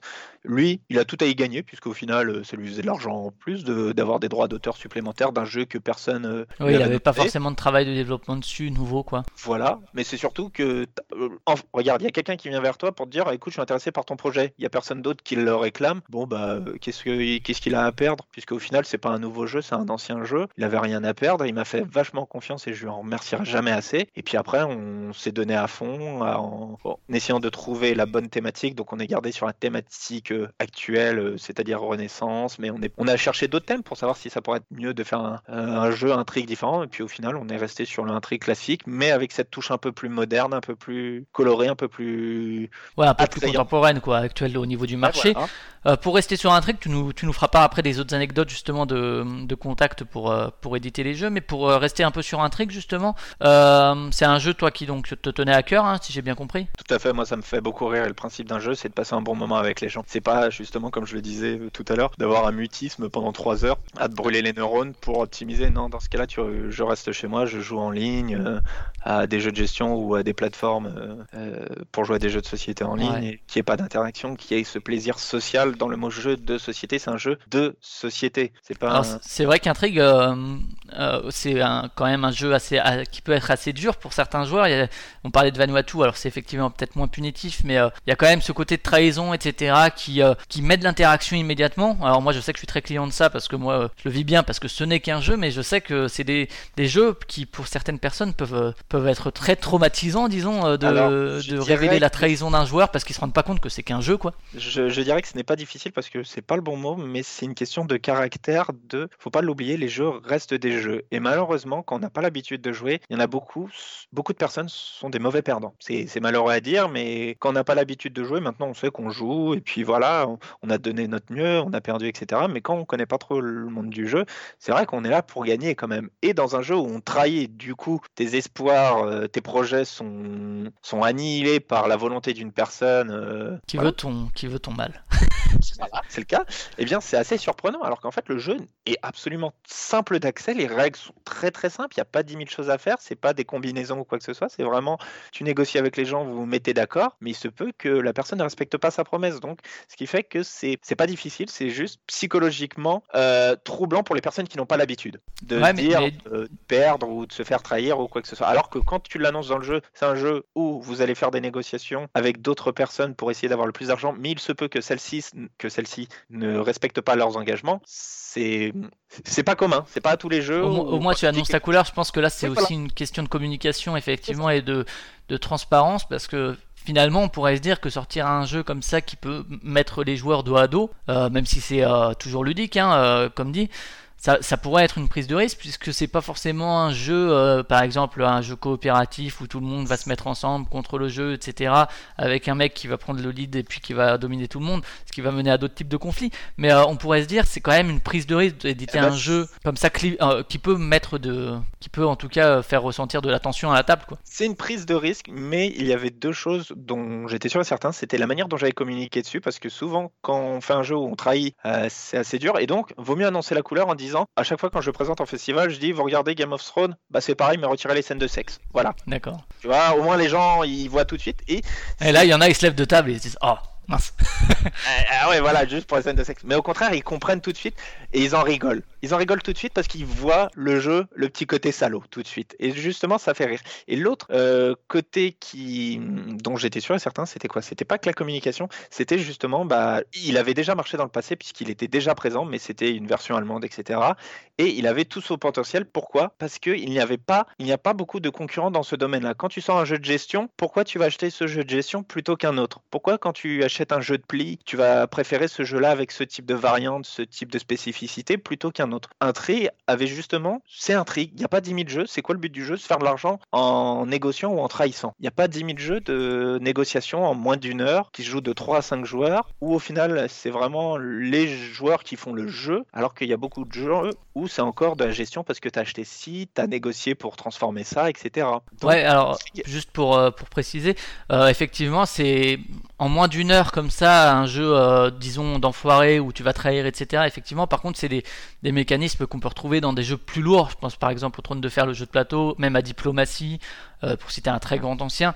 Des jeux un peu plus costauds où euh, il y a vraiment des coups de. Des, Mais- des, des alliances, des trahisons, etc. Mais sur un temps beaucoup plus long, quoi. Voilà, c'est un jeu beaucoup plus long et donc ce qui fait que là, c'est comme on disait à Vanuatu, le moindre coup euh, méchant, bah, ça peut te pourrir la partie, etc. Et que c'est un jeu sur 3-4 heures, alors que là, c'est un jeu de négociation de, bah, tu accueilles les gens chez toi, tu prends ton argent en fonction de tes conseillers, tu accueilles les gens et tu négocies avec eux, bah, pourquoi toi et pas lui, etc. Et après, t'es pas obligé de respecter ce que tu dis, donc tu as pu empocher pas mal des deux personnes. Et ensuite, tu envoies tes conseillers chez eux. Donc en fait, c'est juste un échange de bons procédés, mais euh, si tu l'as trahi, euh, est-ce que tu es vraiment sûr de vouloir aller chez lui? Mais étant donné que le jeu est très court et qu'il y a juste ce mécanisme principal de négociation euh, de, préférence, j'ai envie de dire, eh bien, au final, c'est très rapide et, et on a envie de dire c'est le jeu. Alors que quand tu as ce mécanisme qui est noyé dans d'autres choses comme diplomatie, trône de fer, bah, tu fais pas mal de choses pour essayer de te développer et qu'au final, s'il y en a un qui te trahit, bah, ça foire tout ce que tu avais calculé. Euh, ça te plombe un peu le jeu. Alors que là, Ouais, tu es prévenu d'avance. C'est le jeu de d'essayer d'empocher le plus de la part de tout le monde en essayant de se faire des amis parce qu'il faut pas oublier, et ça je l'ai mis aussi, les bons comptes font les bons amis. Il y a quand même une refonte graphique, etc. À quel, à quel point, à quel point est-ce qu'une réédition c'est euh, aussi un travail d'éditeur quand même, hein. c'est pas juste un travail de, de traduction et puis allez basta, euh, on remballe, on fait reproduire et puis on trouve un distributeur et puis on le vend et puis ça rapporte des sous. Il y a quand même tout un travail derrière de direction artistique, euh, éventuellement parfois, alors euh, on le voit dans le jeu vidéo mais aussi dans le jeu de société, euh, ben, il y a Super aussi qui est Super Meeple qui s'est aussi spécialisé là-dedans. Euh, Est-ce que je change les règles pour les mettre à jour pour que ce soit plus adapté au public d'aujourd'hui? Je pense notamment à Mexica ou à Tikal hein, qui sont aussi des, jeux de gestion pour le coup costauds qui peut-être euh, certains en tout cas ont dit euh, ben, il faudrait les mettre à jour parce que finalement ça va plus tellement. Quel travail d'éditeur il y a euh, sur un trick pour, euh, pour, le, pour que ce soit adapté au marché francophone actuel C'était surtout d'un point de vue d'illustration. Après, c'est vrai que pour les autres rééditions, la seconde que je suis en train de faire, Templari qui va sortir en septembre, j'y reviendrai après pour expliquer Mhm. les modifications. Mais sur un trick, c'est surtout un point de vue graphique. Pour ceux qui se souviennent des précédentes versions, c'est c'est pas méchant ce que je vais dire, mais ça correspond à un style graphique allemand des années 90-2000. Donc ce Ouais. qui ne correspond pas spécialement peut-être au marché Parce qu'attends le français. marché francophone aujourd'hui, oui tout à fait. Oui, au marché francophone euh, actuellement, c'est quand même des choses plus colorées, plus joyeuses, moins ternes, etc. Et donc il fallait le refaire euh, déjà d'un point de vue graphique. Juste, on aurait pu reprendre le même illustrateur et faire euh, des choses un peu plus euh, joviales, mais non. Ensuite, c'était d'un point de vue matériel, parce que Intrigue est un jeu où il y a de l'argent qui circule. Et dans les anciennes versions, c'était des gros billets, mais pas très pratiques. Dans la seconde version, c'était des petits billets flashy, mais vraiment type Monopoly, où juste en les regardant, tu, tu fais une crise d'épilepsie. C'était presque ça. Tu avais vraiment un rouge, un orange et un vert, mais vraiment qui t'en mettait Mhm. plein les yeux. Mais ils étaient recto verso, donc ce qui fait que tu voyais la somme que l'autre possédait. Donc, fallait aussi trouver un moyen de comment faire des billets où tu puisses cacher ton argent pour mentir aux autres, pour essayer d'en soutirer un peu plus ou ce genre de choses. Et donc, fallait retravailler bah, des billets plus petits, des billets avec un dos commun. Tu vois, au final, euh, ça peut Mhm. paraître bête, mais euh, oui, c'est le les questions d'ergonomie et qui ont une influence sur la- le déroulement de la partie. Exactement. Le fait de, on sait que les gens parfois sont un petit peu énervés ou ils aiment bien se moquer quand ils vont jeter un conseiller qui n'accepte pas dans le château. Euh, avant, il y avait une île, et si on mettait plutôt l'île dans le fond de la boîte, ça c'est Yann qui m'a donné cette idée-là, en disant bah comme ça les gens le jettent dans la boîte, euh, tu sais un peu de manière déligneuse, euh, tiens, blam, comme ça. Et bah ouais, ça, ça Ouais, c'est des ça, choses qui jouent sur l'expérience de jeu en fait. C'est pas. ça peut paraître bête, euh, mais voilà, on s'est dit, bah au final, le- les règles, après, c'est juste une manière de les réécrire et de réorganiser les pensées, parce que c'est vrai que ça partait dans tous les sens, il t'expliquait des principes et tout, bah non, on va faire, de, bah avec mes- mon expérience de droit, un vrai, un vrai plan. Alors d'abord, quelles sont les trois étapes? Et ensuite, les trois étapes, c'est sous chaque étape, tu la détailles, quoi. Première étape, tu prends ton argent, qu'est-ce que c'est? Deuxième étape, c'est accueillir les gens chez toi, bah qu'est-ce que c'est accueillir? Donc là, t'expliques les trois règles dehors, t'as un, un conseiller par emplacement maximum, t'as pas le droit Ouais. euh, d'avoir deux fois le même conseiller euh, et surtout si quelqu'un se présente à toi et qui est un conseiller et qu'il n'est pas déjà présent dans, dans le château, qui n'est pas déjà euh, d'écrivain ou ce genre de choses, tu es obligé de l'accepter, que cela te plaise ou non. Tu vois, c'est mettre en idée les, euh, de reformuler ces règles du jeu qui étaient éparpillées. Ouais, là aussi en, en 10 ans, les, les- la façon d'écrire des règles a pas mal évolué. Et donc, euh, c'est vrai Ouais. que écrire des règles comme il y a 10 ans, ça paraît aujourd'hui. Même si moi j'ai des souvenirs des règles Istari, même des premiers jeux où finalement c'était d'une clarté assez exemplaire, où quand on lisait la on voyait se dérouler la partie euh, devant Ouais, nos yeux. ça. Mais euh, effectivement, ouais, un gros travail sur l'écriture des règles, même si euh, le, le core système, disons, le, le cœur du gameplay des mécaniques reste. Pas changé, Euh, une- juste une réécriture propre, lisible et fluide. Une, ré- une, re- une refonte graphique, on a dit. Alors, euh, effectivement, tu as la chance d'avoir d'avoir Yann qui touche un peu aussi dans le domaine à ce niveau-là.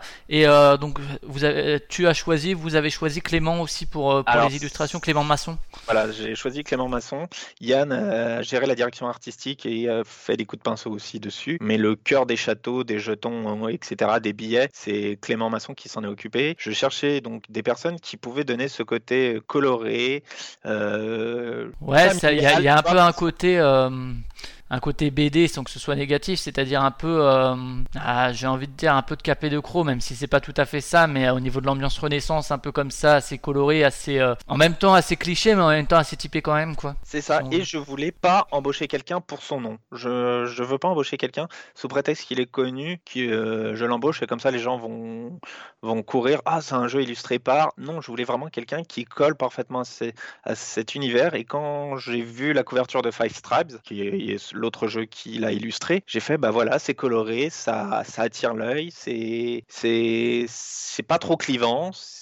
C'est vraiment grand public et je voulais faire d'intrigue un jeu, même s'il est effectivement atypique par ses mécanismes, un jeu grand public car il est très accessible à tous au niveau mécanisme et il m'a apporté cette touche de renaissance mais plus moderne, plus colorée. Et euh, du coup, tu, parlais de Yann euh, à la direction artistique. C'est euh, comment est-ce que toi tu échanges avec Clément? Est-ce que tu lui donnes des croquis préparatoires? Est-ce que tu lui lui laisses plus ou moins carte blanche en disant bah moi je veux que ce soit de la renaissance comme tu as dit mais relativement moderne quand même qui colle au public actuel etc c'est comment un peu les, la les relation avec l'illustrateur? C'était les deux. Effectivement, il n'avait pas totalement carte blanche, mais je lui ai donné des lignes directrices en disant écoute, c'est un jeu, je te donne les anciens euh, visuels. Voilà, c'est ça comme type de jeu. J'ai besoin de cinq châteaux qui représentent où on va accueillir les, les conseillers des autres joueurs qui vont être euh, des jetons. Donc il faudra que tu laisses la place pour les jetons. Mais dis-toi que l'illustration, faut que ce soit un château qui te transporte dans un univers à chaque fois différent. Sachant que les joueurs euh, auront des couleurs spécifiques, essaye de faire des châteaux qui sont dans des thématiques. Donc on a les cinq couleurs, on a l'orange qui fait un peu plus château du sud, de l'Italie, euh, euh, très proche. On a un château blanc qui nous fait plus proche de la Suisse euh, dans, dans les montagnes. Euh, on a un château vert en pleine forêt. On a un château bleu qui est près de la mer. Et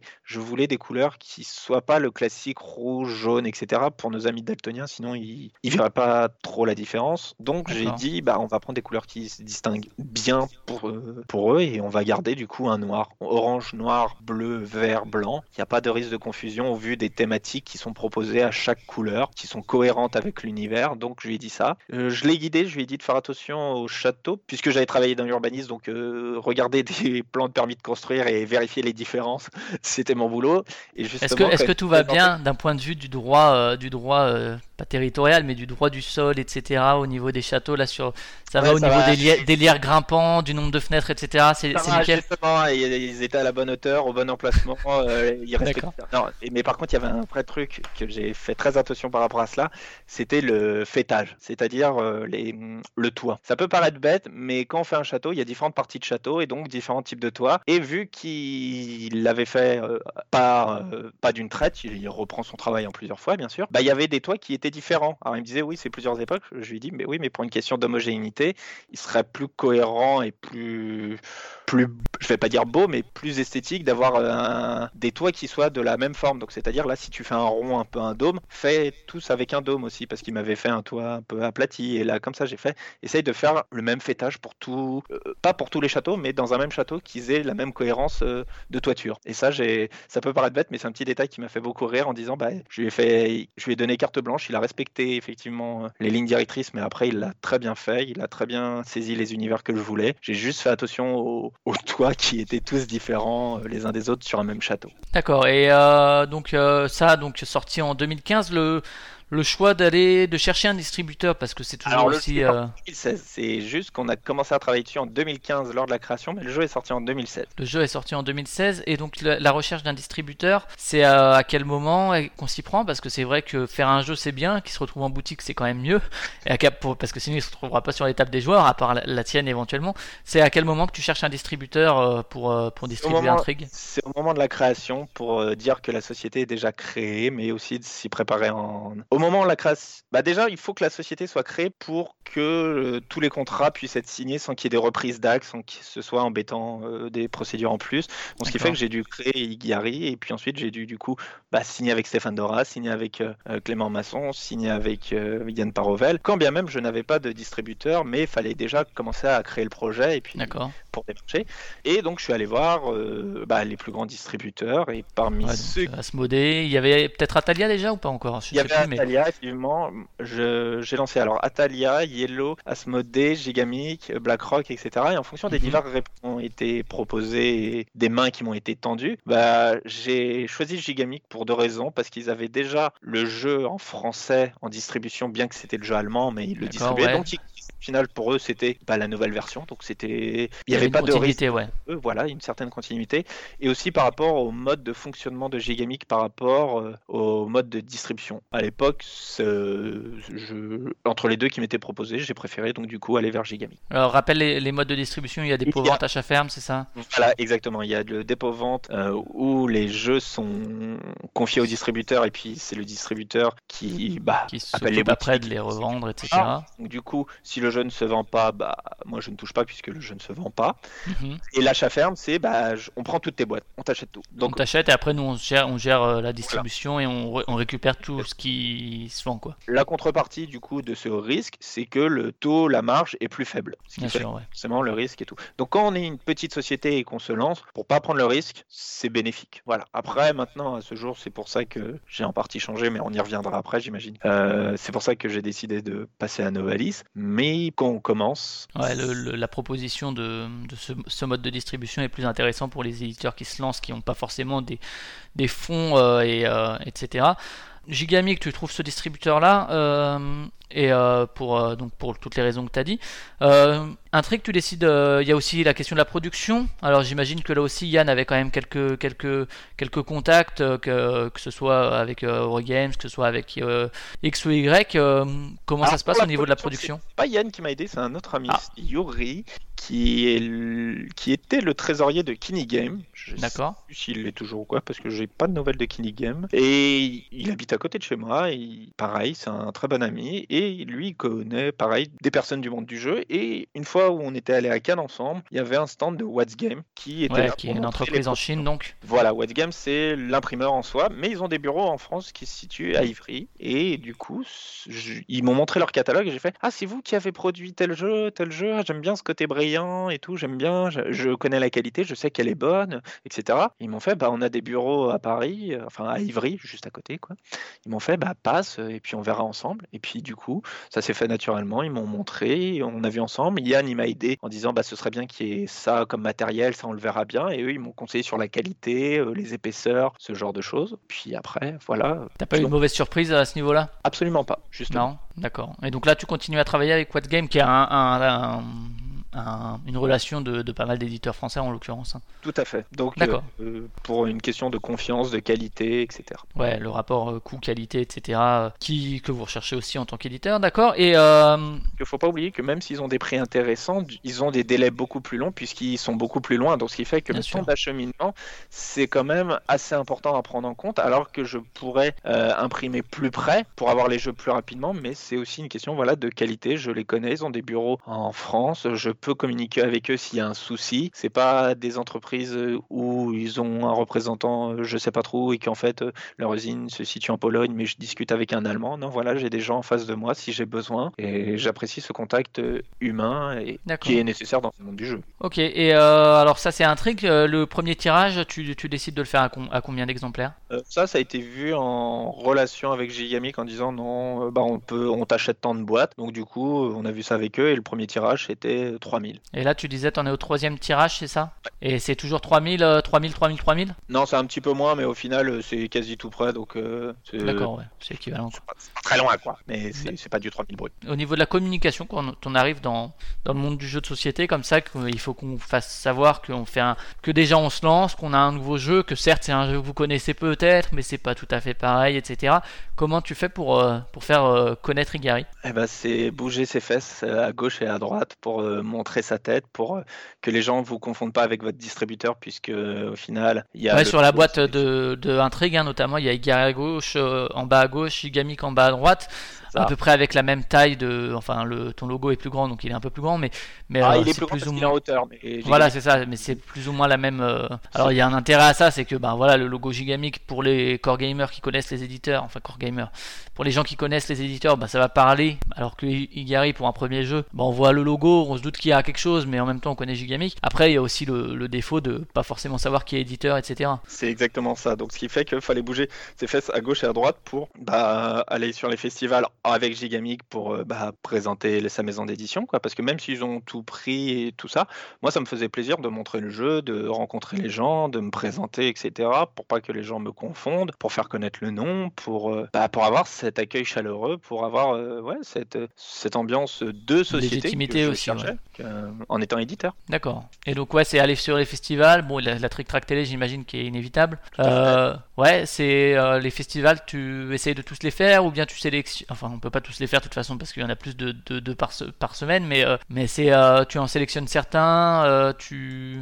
Bah, Comment on les choisit qu'à l'époque, avec ce mode de gestion, c'était de l'achat ferme, c'est Gigamic qui gérait toute la communication, donc c'était à eux de faire, mais de temps en temps, je les accompagnais sur certains pour, parce que ça me faisait plaisir et que bah, fa- fa- fallait se montrer. Mais au final, si je redépensais alors qu'au final, c'était à eux de le faire, Ouais, bien sûr. j'allais être perdant. Donc je sélectionnais quelques-uns de ces festivals pour euh, montrer le jeu, pour euh, faire jouer les gens, pour qu'ils rigolent euh, ensemble. Voilà. Donc oui, sur, euh, sur un trick, t'as as des anecdotes comme ça de parties ou de, de joueurs qui t'ont monté des, leurs impressions, que ce soit positif, négatif, des mails que t'as reçus, euh, des gens qui te disent Ah, on attend ce jeu depuis 50 enfin depuis 50 ans, c'est impossible, mais depuis, depuis sa sortie, enfin il arrive en, en bonne qualité, etc. Il y, a, il y a des petites anecdotes comme ça où finalement Bah les joueurs, oui, bah, ils jouent. puis- justement, le jeu était déjà connu de la part de certains, et quand tu te présentes, au final, les gens, bah, le monde du jeu, pour ceux qui suivent l'actualité, ils voient sur les médias, euh, tout type de médias, les mêmes têtes, puisqu'au final, le monde du jeu, il est quand même assez petit, on retrouve les mêmes personnes, les mêmes auteurs, les mêmes illustrateurs, les mêmes éditeurs et les mêmes représentants, donc ce qui fait qu'on fait, ah bah, ils vont sortir ça, etc. Quand tu as une personne nouvelle, tu veux,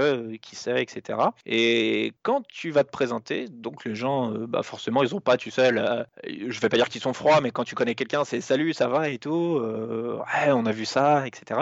Et là, quand je me présentais, forcément, ils étaient un peu plus distants. Et puis j'ai dit, bah voilà, j'ai monté ma société. Ah d'accord, très intéressant. Et ai dit, bah voilà, je, je refais le jeu intrigue et je donnais toujours des flyers pour montrer le nouveau visuel. Et c'est là qu'ils me regardaient avec des yeux de intrigue. euh, Stéphane de ah, le jeu d'enfoiré. Je fais, oui, oui, oui, oui, c'est moi. Ils me regardaient d'un air de merci, quoi. Et c'est par exemple comme ça que j'ai rencontré Gus euh, de Dévoreur, là, euh, Gus Co ouais. notre, euh, notre ami suisse.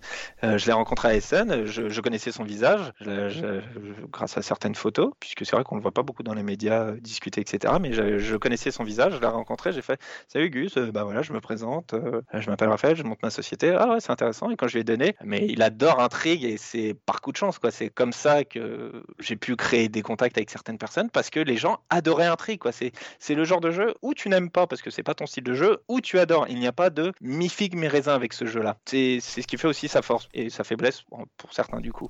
Et Et- t'as eu l'impression comme ça que certains, justement, alors pour parler de Gus ou euh, d'au- d'autres euh, adorateurs du jeu, hein, qui soient dans, dans- dans des médias ludiques ou non, euh, ont fait entre guillemets parole d'évangéliste en disant Ah, vous êtes passé à côté il y a 10 ans, mais le fait qui ressort, c'est maintenant, faut pas le rater, quoi.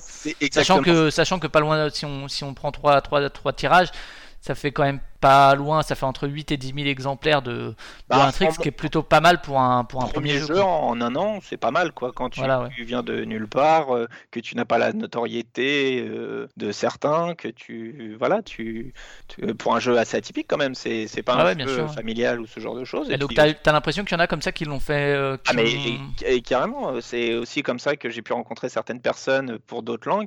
Euh, j'ai pu, par exemple, à, à Essen, rencontrer des personnes pour essayer de vendre le jeu à l'étranger, pour dire c'est moi qui l'ai fait, si vous êtes intéressé dans votre langue. Et j'ai rencontré les gens d'Horrible Game, des Italiens. C'est les anciens de Cranio qui ont fondé leur boîte avec Tout à fait. Et qui Ils sont actuellement sont Kickstarter sur je ne sais quoi. Euh, voilà, avec euh, Alone, je crois. C'est euh, ouais, Burnout ou ouais, enfin bref, peu importe.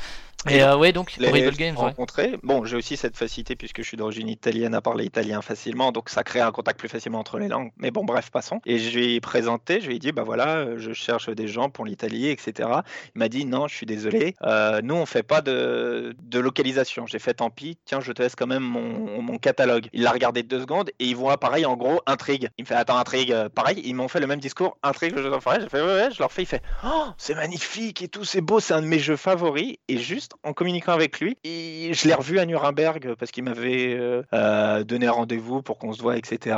Il était en plein rendez-vous avec quelqu'un et je lui ai apporté ma boîte euh, en guise de remerciement. Je, lui avais dit je lui en apporterai une. Et il a interrompu son rendez-vous pour faire écoute, mec, tu, il est en train de parler donc à son autre interlocuteur avec qui il était déjà en rendez-vous. Il fait ça, tu vois, c'est un de mes jeux favoris. Et l'autre, il a fait ah bon, écoute, euh, fais voir et tout. Il lui a expliqué. Comme tu disais, il adorait ce jeu et il transmettait le jeu alors qu'il n'avait. C'est pas lui au final qui a fait la version italienne. C'est les gens de chez Cranio qui vont la faire. Mhm. mais il propageait le jeu en disant c'est un de mes jeux favoris. Et au final je suis en négociation pour euh, ce avec cette personne avec qui il discutait pour un nouveau pays tu vois. Donc ce qui fait que ce sont des gens qui ont adoré le jeu qui ont porté le jeu qui justement m'ont aidé à se faire connaître. Alors que si c'était un jeu plus lambda moins bah moins un nouveau jeu euh, qui a pas eu l'occasion de faire ses preuves, etc. T'aurais peut-être pas eu ce bouche à oreille là, ouais. C'est ça, donc ce qui fait que c'est grâce à toutes ces personnes qui connaissaient déjà le jeu qui, qui ont bah, transmis leur savoir et leur passion avec ce jeu-là aux nouveaux nouveaux joueurs. euh, D'accord.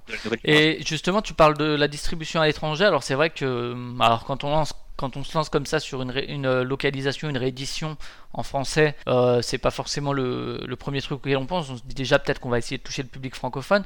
Euh, Aujourd'hui, tu as parlé effectivement d'une version italienne, euh, éventuellement de Si. discussion pour autre chose. Du Japon, tu avais parlé également? Alors, Italie et Japon, c'est signé, là, elles sont en production, ça va sortir très bientôt euh, Ça- ça, c'est c'est comment qu'on rentre en, en contact avec ces distributeurs? C'est uniquement Nuremberg ou bien c'est au fil des discussions, par mail, par je ne sais quoi des... par type de moyens. C'est toi qui vas vers eux ou c'est plutôt qu'ils viennent vers toi quand ils voient que finalement c'est ressorti en français Bah justement, c'est tout type. Parce qu'au final, quand tu t'appelles Igari, que tu sors un trig, bah les gens, c'est ton premier jeu, t'as pas la visibilité de certains éditeurs. Sur Board Game Geek, qui est plus international que Trick Track, les gens euh, voient des jeux et se contactent entre eux, ou alors sur des salons, ou alors ils ont déjà les réseaux. Là, c'est à moi de bouger pour faire connaître mon nom, de dire qui sort. Pour euh, et le problème, c'est que quand t'es nouveau, il y en a beaucoup qui te prennent pour un jambon, qui veulent bien ton jeu, mais bien sûr, ils veulent le beurre, l'argent du beurre et les fesses de la crémière. Ce qui fait qu'au final, ils veulent juste récupérer le jeu que toi tu as développé. Et donc pour euh, Cranio, comment euh, Cranio, oui, c'est bien parce que j'ai dire horrible, mais non, c'est bien Cranio. Ouais, Cranio, ouais. Euh, Cranio, comment ça s'est fait? Bah, ils étaient déjà venus une fois vers moi, et puis ils m'ont, j'aurais donné euh, bah, les tarifs, etc. Mais eux, ils voulaient un tarif encore plus bas, le vendre encore moins cher que ce qui est déjà en France. Alors qu'il faut savoir qu'en France, j'ai déjà fait des sacrifices pour qu'il soit accessible à un, prix- à un petit prix au lieu que ce soit son prix habituel. Tu fais euh, prix de production multiplié par Par tel coefficient. 6, ouais. ou- Ouais, voilà, c'est ça exactement. Du coup, j'ai dit, bah non, on va le faire à 20 pour attirer le monde, euh, parce que c'est ce type de boîte. Et lui, il voulait carrément le faire presque à 18 ou 15, tu vois, vraiment euh, petite boîte. Du coup, je lui ai dit, bah je suis désolé, je peux pas, je peux pas te suivre, c'est pas possible. Et donc, on a laissé tomber l'affaire. Et puis, au final, euh, il y a une autre personne, un japonais qui était intéressé. Il a dit, oui, est-ce que je peux t'acheter des boîtes? On voudrait le jeu. On a vu que tu as fait une nouvelle version. Euh, nous, on a l'ancienne, elle est plus trop d'actualité. C'est vrai que ce que tu as fait, c'est très joli. Je lui ai euh, bah désolé, j'ai déjà tout vendu. Par contre, si t'en veux, on peut t'en réimprimer et si tu veux, même pour le même prix, peut te la faire en japonais. Il fait, ah ouais, bah oui. Donc c'est-à-dire, tu auras ton titre intrigue et tu peux mettre ton sous-titre en katakana, qui est un type d'écriture japonais, euh, Intorigo, euh, Intorigu, je sais plus. Bref, il n'y a pas de souci. Tu pourras faire la règle en japonais. Moi, il n'y a, pas de souci. Pour moi, c'est si tu- c'est le même prix. Il fait, ah ouais, cool, etc. Donc déjà, un premier contact qui s'est créé. Et en ayant ce premier contact, je suis retourné à Nuremberg, etc. J'ai rediscuté avec d'autres gens et je suis retourné voir Cranio. J'ai fait, bah écoute, si ça peut t'intéresser, euh, le jeu là, il sort au Japon et si tu veux te joindre à notre tirage, du coup, les coûts seront abaissés. Euh, pour ce tirage là, bah du coup, euh, ça fait ce prix là qui correspond donc du coup au prix euh, pour Gigamic, etc. pour tout le monde parce que lui il commandait des plus petites boîtes, donc plus petites boîtes, un tirage plus élevé en quantité, etc.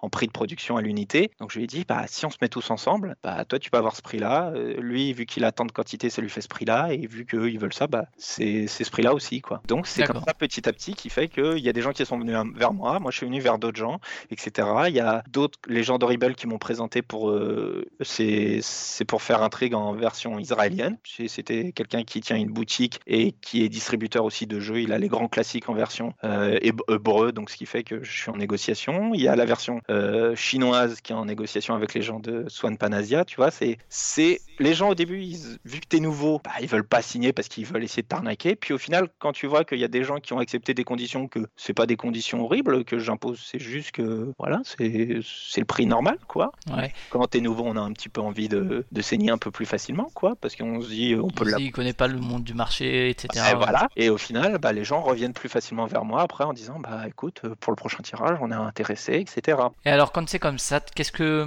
tu vends entre guillemets? Tu vends la licence ou bien tu prends un, pourcentage sur les boîtes vendues dans ces pays? Ça se passe comment? Euh, étant donné que je dro- fais confiance aux gens et que je connais pas trop certaines personnes, c'est je leur vends des boîtes. C'est-à-dire, tu m'achètes tant de boîtes, bah, je te donne les fichiers pour que tu puisses traduire, mais il a pas tous les fichiers parce qu'il y en a certains, ils en ont pas besoin ou quoi que ce soit. Il prend les fichiers qu'ils ont à traduire, on les récupère avec Yann et puis on s'occupe de faire euh, la production euh, avec WhatsApp comme d'habitude, sauf qu'au lieu de le sortir en français, bah, on le sort dans sa langue. Et ce qui fait que euh, la boîte produit ça coûte tant et moi je rajoute, bah faut que je rajoute ça de Stéphane euh, pour ses droits d'auteur, faut que je rajoute ça pour vivre, ça faut que je rajoute pour Yann, etc. Tu vois. Enfin, je, je fais le prix de la boîte plus euh, tous les intermédiaires euh, qui ont participé au projet, qui ont leur part aussi euh, du gâteau. D'accord, ok.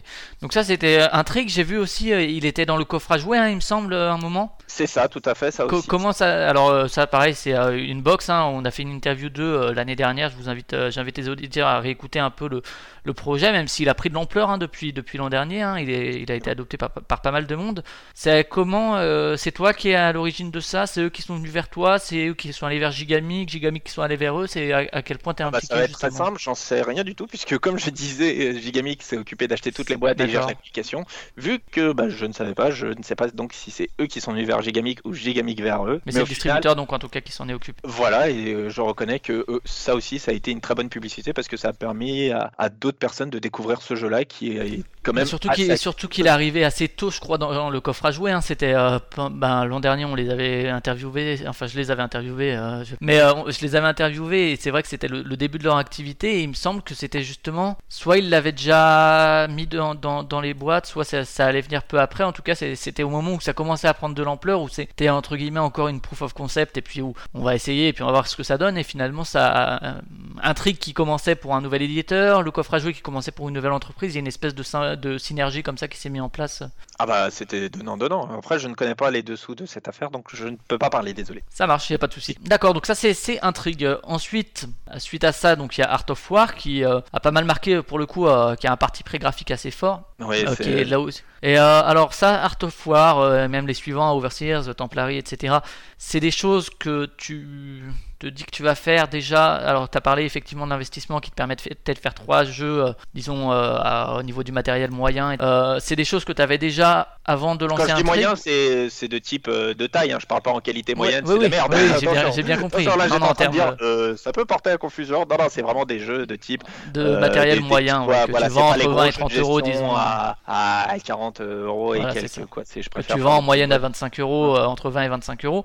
Tu, te dis, ça, est-ce que du coup, ces, jeux-là, tu les as déjà euh, en développement, en travail, etc., et tu sais que tu vas les faire? Ou bien c'est juste après avoir sorti Intrigue, après avoir commencé à voir comment fonctionnait le marché, etc., que tu continues l'aventure avec, euh, les titres suivants? Eh ben, pour le titre suivant, Art of War, c'est simple. J'avais euh, fait ma liste de jeux que je parlais tout à l'heure, que j'avais envie. Et parmi ces jeux-là, il y avait Art of War de Takashi Sakue et Suya Naito. Takashi Sakue, j'ai eu le plaisir de le rencontrer au Tokyo Game Market. Je suis donc allé au Japon et j'ai eu la chance euh, de pouvoir accéder à ce marché, à cette convention, quand bien même Igari n'était pas encore né. J'avais une carte, mais c'était ma carte personnelle, donc il n'y avait pas de logo, etc. J'ai pris quelques jeux de Takashi Sakue pour euh, les ramener, puisque j'ai sympathisé. Lui, je... Alors, quand bien même que ma société n'était pas créée pour lui, il se voyait déjà en France, puisque quelqu'un s'intéressait à ces jeux pour le marché français. Il était tout content. Alors, est-ce que c'est parce que je suis grand blond aux yeux bleus et là-bas au Japon, t'es grand blond aux yeux bleus et t'as une grosse barbe, t'es t'es vu comme un dieu et que tu parles un petit peu japonais Ça peut aider, mais c'est là ce que je dis. Ceux qui sont déjà allés au Japon et, et savent de quoi je parle, tu as une grosse barbe, tu es admiré, tu as le stéréotype de l'européen, euh, tu es encore plus admiré, tu parles japonais, tu es un dieu à leurs yeux. Je- D'accord. si t'as une Rolex, c'est que t'as réussi ta vie. euh, J'en ai pas encore. euh, pas- La barbe est plus importante que la Rolex. Quoi. Ouais, voilà. Et donc, euh, non, mais là-bas, c'est vrai. Il y a plein de gens qui sont allés pour te dire la même chose. Manu euh, de Monster Game qui porte la barbe aussi. euh, quel, sté- quel stéréotype de l'européen. Justement, il pourrait te le dire, il pourrait te raconter des années. Et donc t'es- t'étais en contact avec ces deux, ces deux, ces deux créateurs, donc ces deux Ah, auteurs. t'as tout Takashi Sakue en fait et j'ai j'ai ramené des jeux et puis au final on s'est recroisé à Essen euh, l'année d'après il avait sorti Art of War j'avais flashé dessus à cause du, du parti pris graphique franchement j'ai pris une claque j'ai j'ai eu un vrai coup de cœur pour ça Ouais, alors là aussi, euh, j'invite les, les auditeurs à regarder la boîte ou le matériel de manière générale, donc les cartes, etc. C'est, euh, on parle souvent des jeux Pearl Games en termes de partie prix graphique sur l'auberge sanglante, etc. Alors c'est assez différent quand même, c'est, ça a son, son identité, mais il y a quelque chose de, de cet ordre-là, c'est-à-dire au niveau de, euh, bah, je vais faire des choix euh, visuels forts et puis si ça plaît pas, tant pis, je préfère que ça ne plaise pas plutôt que ça laisse indifférent, quelque chose comme ça, quoi. Voilà, et c'est exactement le même euh, réflexion que par rapport à Intrigue. Je ne veux pas des choses qui sont moins moyens, pourquoi lui, alors qu'il y a déjà ça? Je veux des parties pris. On assume de, bah, j'ai fait un jeu d'enfoiré et un jeu de négociation, que c'est alors que beaucoup de jeux c'était des jeux de gestion. En ce moment, bah, je prends le parti pris, mais au final, il y en avait pas 10 000 et ça a très bien fonctionné. Art of War a trouvé tout de suite son public. Je ne sais pas si c'est le côté graphique ou la profondeur du jeu, alors qu'il est très très simple d'accès aussi et cette rejouabilité avec euh, ses créations de deck. Euh, voilà, j'ai eu un coup de cœur par rapport à ce côté graphique et puis ensuite je l'ai testé à la maison, j'y ai joué, j'ai fait waouh, j'adore et il faut que je le fasse. Je me suis dit, euh, sincèrement, je peux pas passer à côté, je connais Takashi, euh, il cherchait quelqu'un, voilà, j'ai dit, je suis super intéressé, est-ce que ça t'intéresse? Et donc du coup, c'est à partir de ce moment-là que, comme je disais au début, la ligne éditoriale c'était juste faire des jeux que j'aime, que je pense qui ont une place sur le marché actuel pour que ça puisse plaire. Et quand j'ai sorti Art of War, j'ai dit, je pense qu'il faut fixer une ligne éditoriale et vraiment rassembler les éléments. Et c'était quoi? Bah un style graphique euh, prenant. Ouais, qui est beaucoup moins, mais qui est beaucoup moins, euh, disons, dans le compromis que Intrigue. Intrigue, au niveau de la couverture, en tout cas, c'est quand même quelque chose qui fait penser aux productions euh, européennes, etc. Au niveau du jeu de société, ces, ces dernières années, c'est relativement conventionnel, disons. Tandis que là, c'est vrai que c'est très très tranché, quoi. Pour Oui. le coup, Mais il fallait quand même quelque chose de joli, quoi. C'est pas quelque chose ouais, ouais, bien qui sûr. Important. Et je me suis dit, il fallait des jeux où au final, tu n'as pas 10 000 choses à faire à ton tour. C'est assez simple d'accès c'est- et tu as une grande rejouabilité, une grande profondeur. Tu as cette interaction forte entre les joueurs. Et donc, euh, je me suis dit, bon, bah, on va fixer des points. Et donc, voilà, c'est comme ça que les quatre points de la ligne éditoriale, des règles courtes, des parties moyennes, moins d'une heure, euh, de l'interaction forte entre les joueurs, troisième point. Et le quatrième point, c'est cet univers fort, graphique, euh, qui est quand même un aspect esthétique, un thème qui nous transporte, important. Et donc, voilà, c'est comme ça qu'est née vraiment la ligne éditoriale d'Igari avec Art of D'accord. Suite à un truc qui était déjà avec l'interaction forte sur une durée courte, là c'est vrai qu'il y a le côté graphique euh, qui est euh, donc c'est euh, effectivement illustré hein, par euh, par Luis Francisco entre autres euh, qui a illustré l'auberge sanglante. Le- Weberson Santiago, l'illustrateur, et Luis Francisco, c'est justement le designer, la direction artistique. D'accord, qui a aussi travaillé sur sur l'auberge sanglante pour le coup. Oui, voilà, bah, les deux vont ensemble. C'est Weberson Ouais, bien sûr. les dessins, qui fait tout l'univers, et qui après, la direction artistique est supportée et vraiment mis en valeur l'ensemble par Luis Francisco. D'accord. Et du coup, quand tu te dis, ok, je vais faire Art of War, donc euh, euh, l'art de la guerre, hein, euh, si on traduit littéralement. Euh, donc un jeu à deux joueurs, c'est vrai que euh, le jeu en couple fonctionne pas mal, même si le jeu en couple à interaction forte, bah, c'est pas forcément for- facile pour tous les couples. Mais c'est vrai qu'il y a là, c'est un jeu uniquement à deux. Donc c'est aussi, on parlait d'intrigue de 3 à 5, c'est ce que tu as dit au début, soit du jeu à deux joueurs, soit du jeu à 3-5 joueurs. C'est des, des formats entre guillemets assez uniques. Alors les jeux de 2 à 4, en général, quand on y joue à 2, si c'est un jeu de gestion euh, où c'est chacun dans son coin, bah à 2 ça va être pareil. Alors que souvent les jeux uniquement à 2 sont plus dans l'interaction euh, dans l'interaction directe, j'ai l'impression. C'est exactement, et c'est ce que je cherche, et Art of War, c'est vraiment un jeu d'affrontement et également de développement qui fait partie de ces jeux de cartes où tu crées ton deck avant, comme Magic, etc. Sauf que l'intérêt du jeu, c'est que tu n'as pas de booster, tu n'as pas d'extension. La boîte se suffit d'elle-même pour avoir cette richesse et cette profondeur de jeu.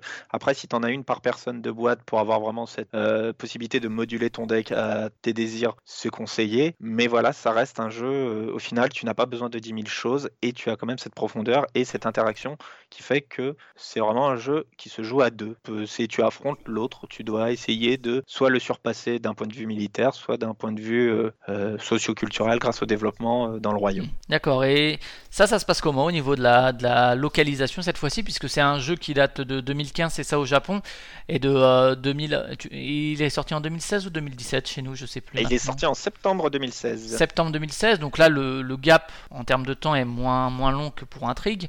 Euh, ça se passe comment? Là, t'as gardé quand même plutôt les visuels, t'as pas trop Ah bah, retravaillé on dessus? n'a rien Vu que t'as craqué dessus, ouais. Non, non, voilà, c'est vraiment, on a, je vais pas dire rien modifié, c'est faux. En fait, on a, pour ceux qui ont la version d'origine, on a légèrement augmenté les personnages pour qu'ils soient plus importants sur les cartes, mais vraiment quelques, quelques millimètres. Mais ce qui fait que sur une carte, ça, ça se voit un petit peu pour qu'ils soient plus importants, pour que les personnages soient vraiment mis en valeur. Et on a augmenté le contraste des cartes pour avoir ce côté peps des, de cet univers qui est vraiment, euh, comme dirait Alain Chabat, qui chatouille. D'accord, et donc là c'est vrai que c'est entre guillemets, j'ai l'impression un travail moins conséquent que sur Intrigue où il y avait quand même tout un retravail dessus. Où là euh, tu reprends les fichiers plus ou moins, tu fais les petites modifications que tu as, indiquées, il y a la traduction, et puis après ben c'est libre directement d'aller sur le marché. Au niveau financier, euh, il y a moins de prise de risque, c'est moins important, ou euh, ça s'équivaut, ça se vaut parce que finalement tu as, acheté les boîtes quand même? Bah, au On final, produit des boîtes d'ailleurs?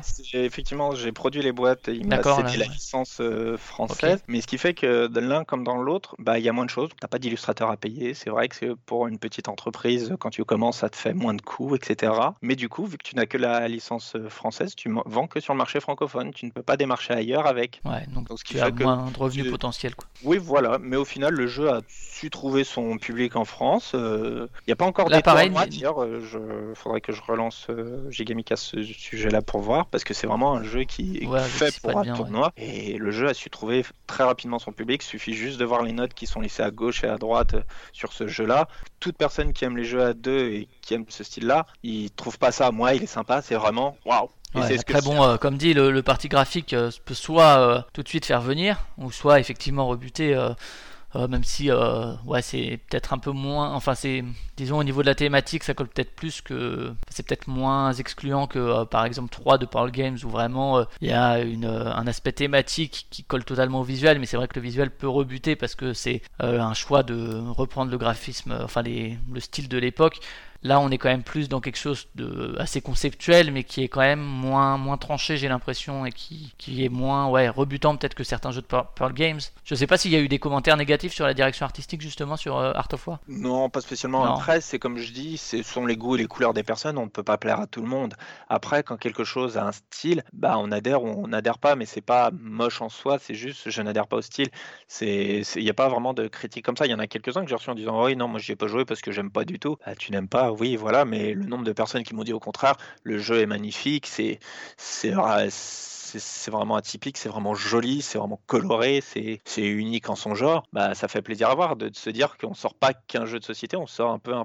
Oui, on va carrément. euh, Un produit, euh, un produit, ouais, mais J'allais- du... Parce que si j'ai dire produit culturel, ça voulait dire que les jeux n'en étaient pas déjà, mais c'est vraiment de se distinguer. Je sors pas un jeu pour sortir un jeu avec un nom d'auteur, avec un illustrateur pour mettre des mécanismes et ça. Je veux vraiment sortir quelque chose où, waouh, tu, tu, es- tu, tu es un étonnement euh, avec juste la boîte. à la fois mais, ouais, de, assez, assez global.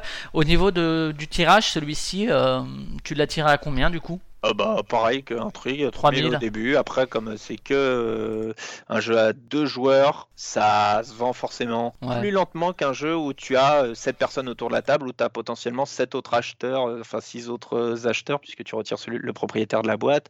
Tandis que quand tu joues à deux et que tu as déjà tout dans la boîte, tu achètes la boîte, Et en plus, tu joues avec, euh, Oui, avec voilà. ton couple et avec ta, ton, ton compagnon ou ta compagne en plus, donc euh, bah, et il ou elle n'a pas besoin de racheter la boîte vu que tu l'as déjà. C'est ça. Mais euh, Donc ce qui fait que forcément ce type de jeu, euh, c'est c'est logique, ça ne peut pas, on peut pas comparer un jeu qui se joue euh, comme euh, en société où tu es, enfin en société en soirée où tu es 10 autour d'une table, qu'un jeu en couple à deux joueurs où tu es et mais pour toi, il a, il a rempli entre guillemets son, son ambition, l'ambition que tu avais pour lui déjà? Ah bah totalement. Moi, je, moi j'ai qu'une hâte maintenant, c'est c'est de le pousser, de voir des tournois, euh, de voir des, des gens, euh, de voir tout type de deck tourner quoi. Étant donné que l'intérêt de ce jeu, c'est de créer son deck avec ce qui est ce qui est dans le jeu pour avoir cette richesse entre les personnages, les interactions, mais que tu n'as pas 10 000 personnages, tu en as que 6, 5 plus un roi, que tu modules comme tu veux ces 5 personnages. J'ai j'ai vu des, déjà des certains decks, mais j'ai envie de voir cette richesse du jeu, de jusque où ça peut aller, jusque où les joueurs peuvent m'étonner avec euh, leur euh, création. D'accord, ok. Donc ça, c'est vraiment les, les deux jeux qui pour l'instant sont, sont sortis à l'heure où on parle. Il y en aura euh, peut-être qui à l'heure sortis où on plus. parle, à l'heure où on enregistre, parce que si l'émission est bien diffusée Voilà.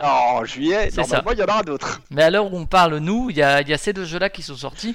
Euh, juste pour revenir justement sur donc Igari, nouvel éditeur, qui sort deux jeux, un truc qui fonctionne quand même plutôt pas mal. hein, on l'a dit pour un premier jeu. Comment est-ce qu'on fait aujourd'hui euh, dans un milieu quand même où euh, on l'a dit, c'est un marché qui grossit au niveau de la demande, au niveau de l'offre, avec euh, 1000 jeux par an. Enfin, si on si on compte différentes langues. Euh, comment on fait aujourd'hui pour pour finalement réussir quand même à s'insérer dans, dans toute cette euh, offre qui peut y avoir, qui se multiplie, et justement un, mi- un milieu concurrentiel où, euh, ben voilà, hein, c'est, on dit le milieu du jeu est un milieu convivial, etc. Ça reste une industrie aussi et euh, où il n'y a pas forcément de la place pour tout le monde. Alors, et on voit, on voit toujours des nouveaux, on- il y a 5-6 ans, on voyait beaucoup de petits éditeurs se lancer. Aujourd'hui, on en voit encore. On peut te citer toi, on peut citer Pixie Games, hein, qui, bon, dans une autre Ils Dans sont une autre veine. aussi, donc c'est pas la même. voilà, dans, dans une autre, dans une autre catégorie, mais on voit que ça existe encore. Atadia qui s'est lancé comme distributeur, etc.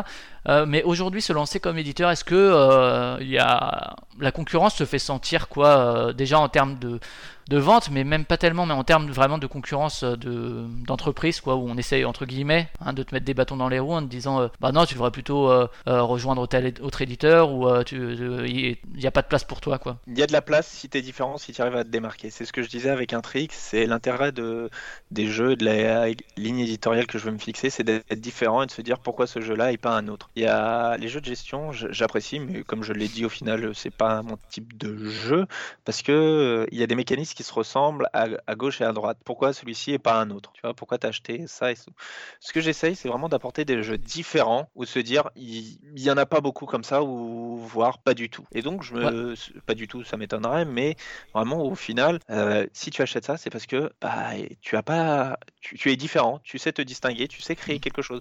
Il y en a qui vont vers la facilité en, en essayant de coller des jeux au marché, en disant c'est ça ce qui plaît. Moi, j'essaie de faire des jeux qui me plaisent, plaisent au grand public, et me dire bah du coup, bah pour réussir, bah faut que je sois différent, faut que j'arrive à me distinguer. Au lieu de de, de dire bah euh, la demande c'est ça, et bah du coup bah on va créer un jeu à la demande en disant bah c'est ça, on va faire, on va sortir tel type de jeu avec tel type, avec on va coller tel nom euh, d'auteur, on va lui on va lui demander de travailler dessus, on va coller tel illustrateur et comme ça les gens vont être très contents et que ça va créer un très beau produit au final. Je veux apporter Alors, alors euh, pour, pour, pour revenir là-dessus, hein, les auteurs et les illustrateurs se défendent de vendre au grand public. Autant pour les joueurs qui connaissent qu'il y a un auteur et un illustrateur, ça peut parler, mais ça reste, disons, euh, 5000, 5000 personnes, ce qui est déjà pas mal hein, pour, un, pour un gros jeu.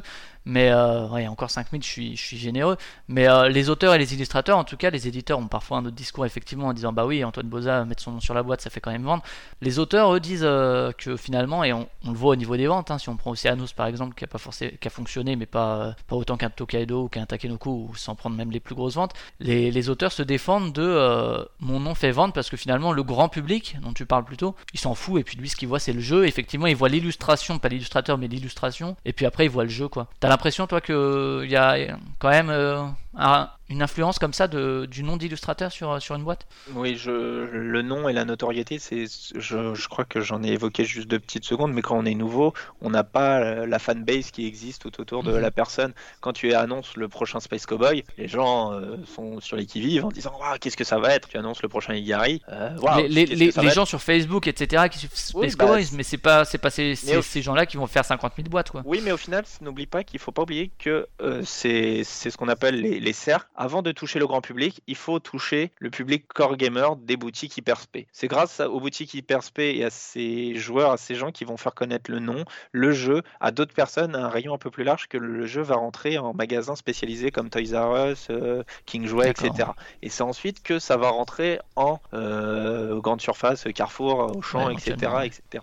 Donc ce qui fait que c'est par cercle. Tu peux pas toucher Madame Michu tout de suite. Et donc ce qui fait que bah oui, il y a une fanbase et cette Le fanbase c'est fait elle que, qui les, s'intéresse le à fait que le, le, le core gamer connaisse Antoine Boza et achète le jeu Antoine Boza Seven Wonders, qu'après il va le faire jouer, ça va permettre, pas parce qu'il y a le nom Seven Wonders, euh, pas parce qu'il y a le nom Antoine Boza de faire un million, mais parce que les gens qui connaissaient Antoine Boza éventuellement Ah, l'ont fait le- jouer et que. Parce que déjà le jeu est bon de base. Faut pas oublier. Si, Oui, bien sûr, ouais. le jeu est bon, le jeu se vendra. Après, il y a tout un tas de facteurs derrière qui font que ça peut aider plus ou moins. Le nom en fait partie, l'illustrateur et les illustrations en font partie, la communication en font partie, le temps euh, au moment où il est sorti, en fonction de ce qu'il y a en face, euh, en fait partie. Donc j'ai envie de dire que c'est un ensemble, mais déjà faut pas oublier le jeu. Mais il faut bien sûr euh, bah, parler aux gens qui suivent l'actualité ludique, qui nous écoutent, qui lisent les magazines de médias pour justement y jouer et ensuite pour faire découvrir à d'autres personnes, etc., pour faire agrandir. D'accord, donc ça, ouais, c'est.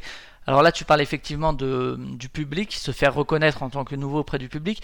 Mais euh, par exemple, t'as pas, euh, je sais pas, hein, partons dans un extrême, mais quelqu'un qui apprend que tu veux faire un trick de Stéphane Dora, admettons, euh, c'est complètement faux, hein, ne, le prenez pas pour argent comptant, enfin c'est complètement faux, j'en sais rien. Prendre un exemple frappant. Asmodée qui apprend que tu veux faire un trig, Asmodée qui téléphone à Stéphane Dora en disant tu ne fais pas un trig avec Igari, euh, on te paye tant ou bien on te prend la licence du jeu, etc. On te promet pas de le faire, mais c'est juste pour éviter qu'un concurrent. Bon, Asmodée en l'occurrence c'est plutôt distributeur, mais euh, peu importe. Oui, je vois que tu voudrais Pour- dire qu'il pour éviter- euh, qu'il y ait des possibilités. Voilà, pour éviter qu'il y ait un, édi- un éditeur concurrent potentiel. Euh, Ça, t'as pas ressenti ça? Non, j'ai- pas ressenti ça. Non, non, moi j'ai pas eu cette sensation. On s'entend tous très bien les autres parce que je pense qu'on a tous notre place et vraiment des, des milieux, des publics différents. Des... Il y en a qui sont plus des publics familiaux, d'autres qui sont plus euh, euh, des core gamers, d'autres qui cherchent euh, des jeux de plutôt de, de telle région. Voilà, je pense qu'on a tous notre place. Après, derrière, oui, il faut, faut du coup plaire au plus grand public et donc se montrer, être plus présent. La Mais- concurrence se fait directement en fait sur, sur les étals. Je n'ai pas ressenti de coup de crasse, moi, à ce jour, à l'heure où je, nous enregistrons, je, je n'ai pas ressenti de coup de crasse pour euh, qu'on m'empêche de me développer. D'accord, ok. Donc euh, là, on a donc parlé effectivement de Intrigue et de euh, Art of War qui sont sortis au moment où on enregistre, mais comme tu l'as bien dit, au moment où vous écoutez ça, il y a des chances qu'il y ait d'autres jeux euh, Igari sur le marché. Est-ce que tu peux nous en parler? Alors, il y a trois jeux qui vont sortir cette année. Euh, en juin sortira Overseer. En juillet, quand je dis en juin, ce sera à peu près vers Paris et Ludique, normalement. D'accord, donc normalement début du juillet, il sera en boutique, sauf... euh, Normalement, sur hein. mi-juin, mais après, il se peut avec les problèmes de transport, euh, de Ouais, voilà, ce genre de choses. C'est plutôt Paris ludique. Onitama qui sortira en juillet et en Mhm. septembre à la rentrée, la nouvelle édition de Serengeti qui s'appellera donc Templari, qui fait partie donc de ces travaux qu'on expliquait de refonte, de coup de cœur, qui vont très bien dans la ligne éditoriale aussi d'Igari, mais qui ne sont pas donc des localisations en version française. D'accord, bon, on va commencer par, euh, par on va faire dans l'ordre euh, chronologique hein, avec Overseers, qui là aussi a effectivement des, des graphismes assez tranchés. Alors tu nous, dis- tu nous disais plutôt effectivement que tu disais plutôt qu'il y avait que tu avais changé de distributeur pour euh, Overseers. Voilà, en fait, euh, avant j'étais distribué par Gigamic, j'avais expliqué donc euh, pourquoi Ouais, pour des questions de euh, relations de distribution, etc. Voilà. Et en- quand je leur ai présenté Overseer pour faire euh, pour présenter les nouveaux jeux, ils ont joué au jeu, ils ont adoré. Et on n'a même pas fait une partie entière, ça se joue en trois manches. On peut en jouer en quatre, ce type de jeu, en deux, en une. Bref, euh, c'est vaut mieux étaler les manches pour étaler les points parce qu'avec euh, les cartes qu'on a en main dès le départ, bah, ça reste un jeu de cartes, donc ce qui fait que vaut mieux étaler pour euh, faire un score moyen. Euh, mais on en a fait qu'une manche, on était pressé par le temps, mais ils ont adoré. En revanche, un parti graphique assez fort, ce côté asiatique, très traditionnel de peinture chinoise classique. hein.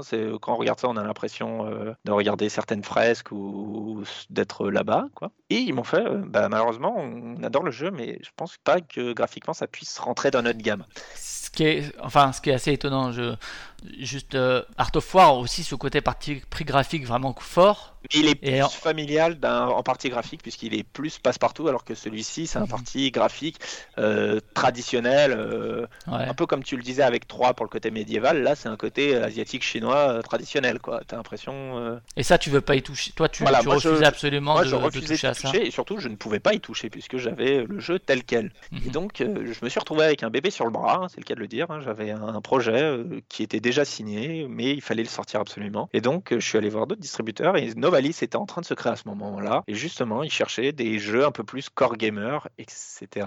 Et donc, ils ont tout de suite accepté en disant, euh, bah ouais, ok. Après, Novalis pas- qui, euh, pour euh, resituer, pour rester toujours dans la même ligne d'idée, distribue aussi Pearl Games hein, pour les graphiques tranchés, etc. Comme quoi, ça leur fait pas peur effectivement d'avoir des Non, voilà, graphiques. tant que le jeu est bon, au final, bah, ça trouvera son public. hein. Il n'y a, y a- il y a pas de, il y a pas de crainte à se faire. Et donc, voilà, Overseer, je présenté. Ils m'ont fait, Ouais, on adore, mais malheureusement, graphiquement, ça, euh, c'est pas notre style et tout. euh, Ça va pas être possible. Et donc, euh, j'ai changé. Et donc, ce jeu-là, pareil, j'ai eu un coup de cœur en ayant vu des illustrations au Tokyo Game Market. Malheureusement, j'ai pas pu aller à ce- cette convention-là. Je l'ai juste vu sur Internet, dans les news de ce qu'elle allait sortir. Et je l'ai pu acheter une version en anglais à Essen. On est en Oui, donc le jeu date de 2015, donc c'est un jeu de, Essen euh, 2015, du coup, je l'ai acheté. voilà. de Guan Shiwang, C'est ça, de Euh, Wang, après la prononciation, excusez-moi. voilà. et et euh, donc sorti en 2015 et en, anglais en 2016, pour le coup chez euh, Thundergriff C'est Games. ça, mais sauf qu'ils avaient sorti une version japonaise et anglaise Essen 2015 pour pouvoir le montrer. C'est comme ça que Thunder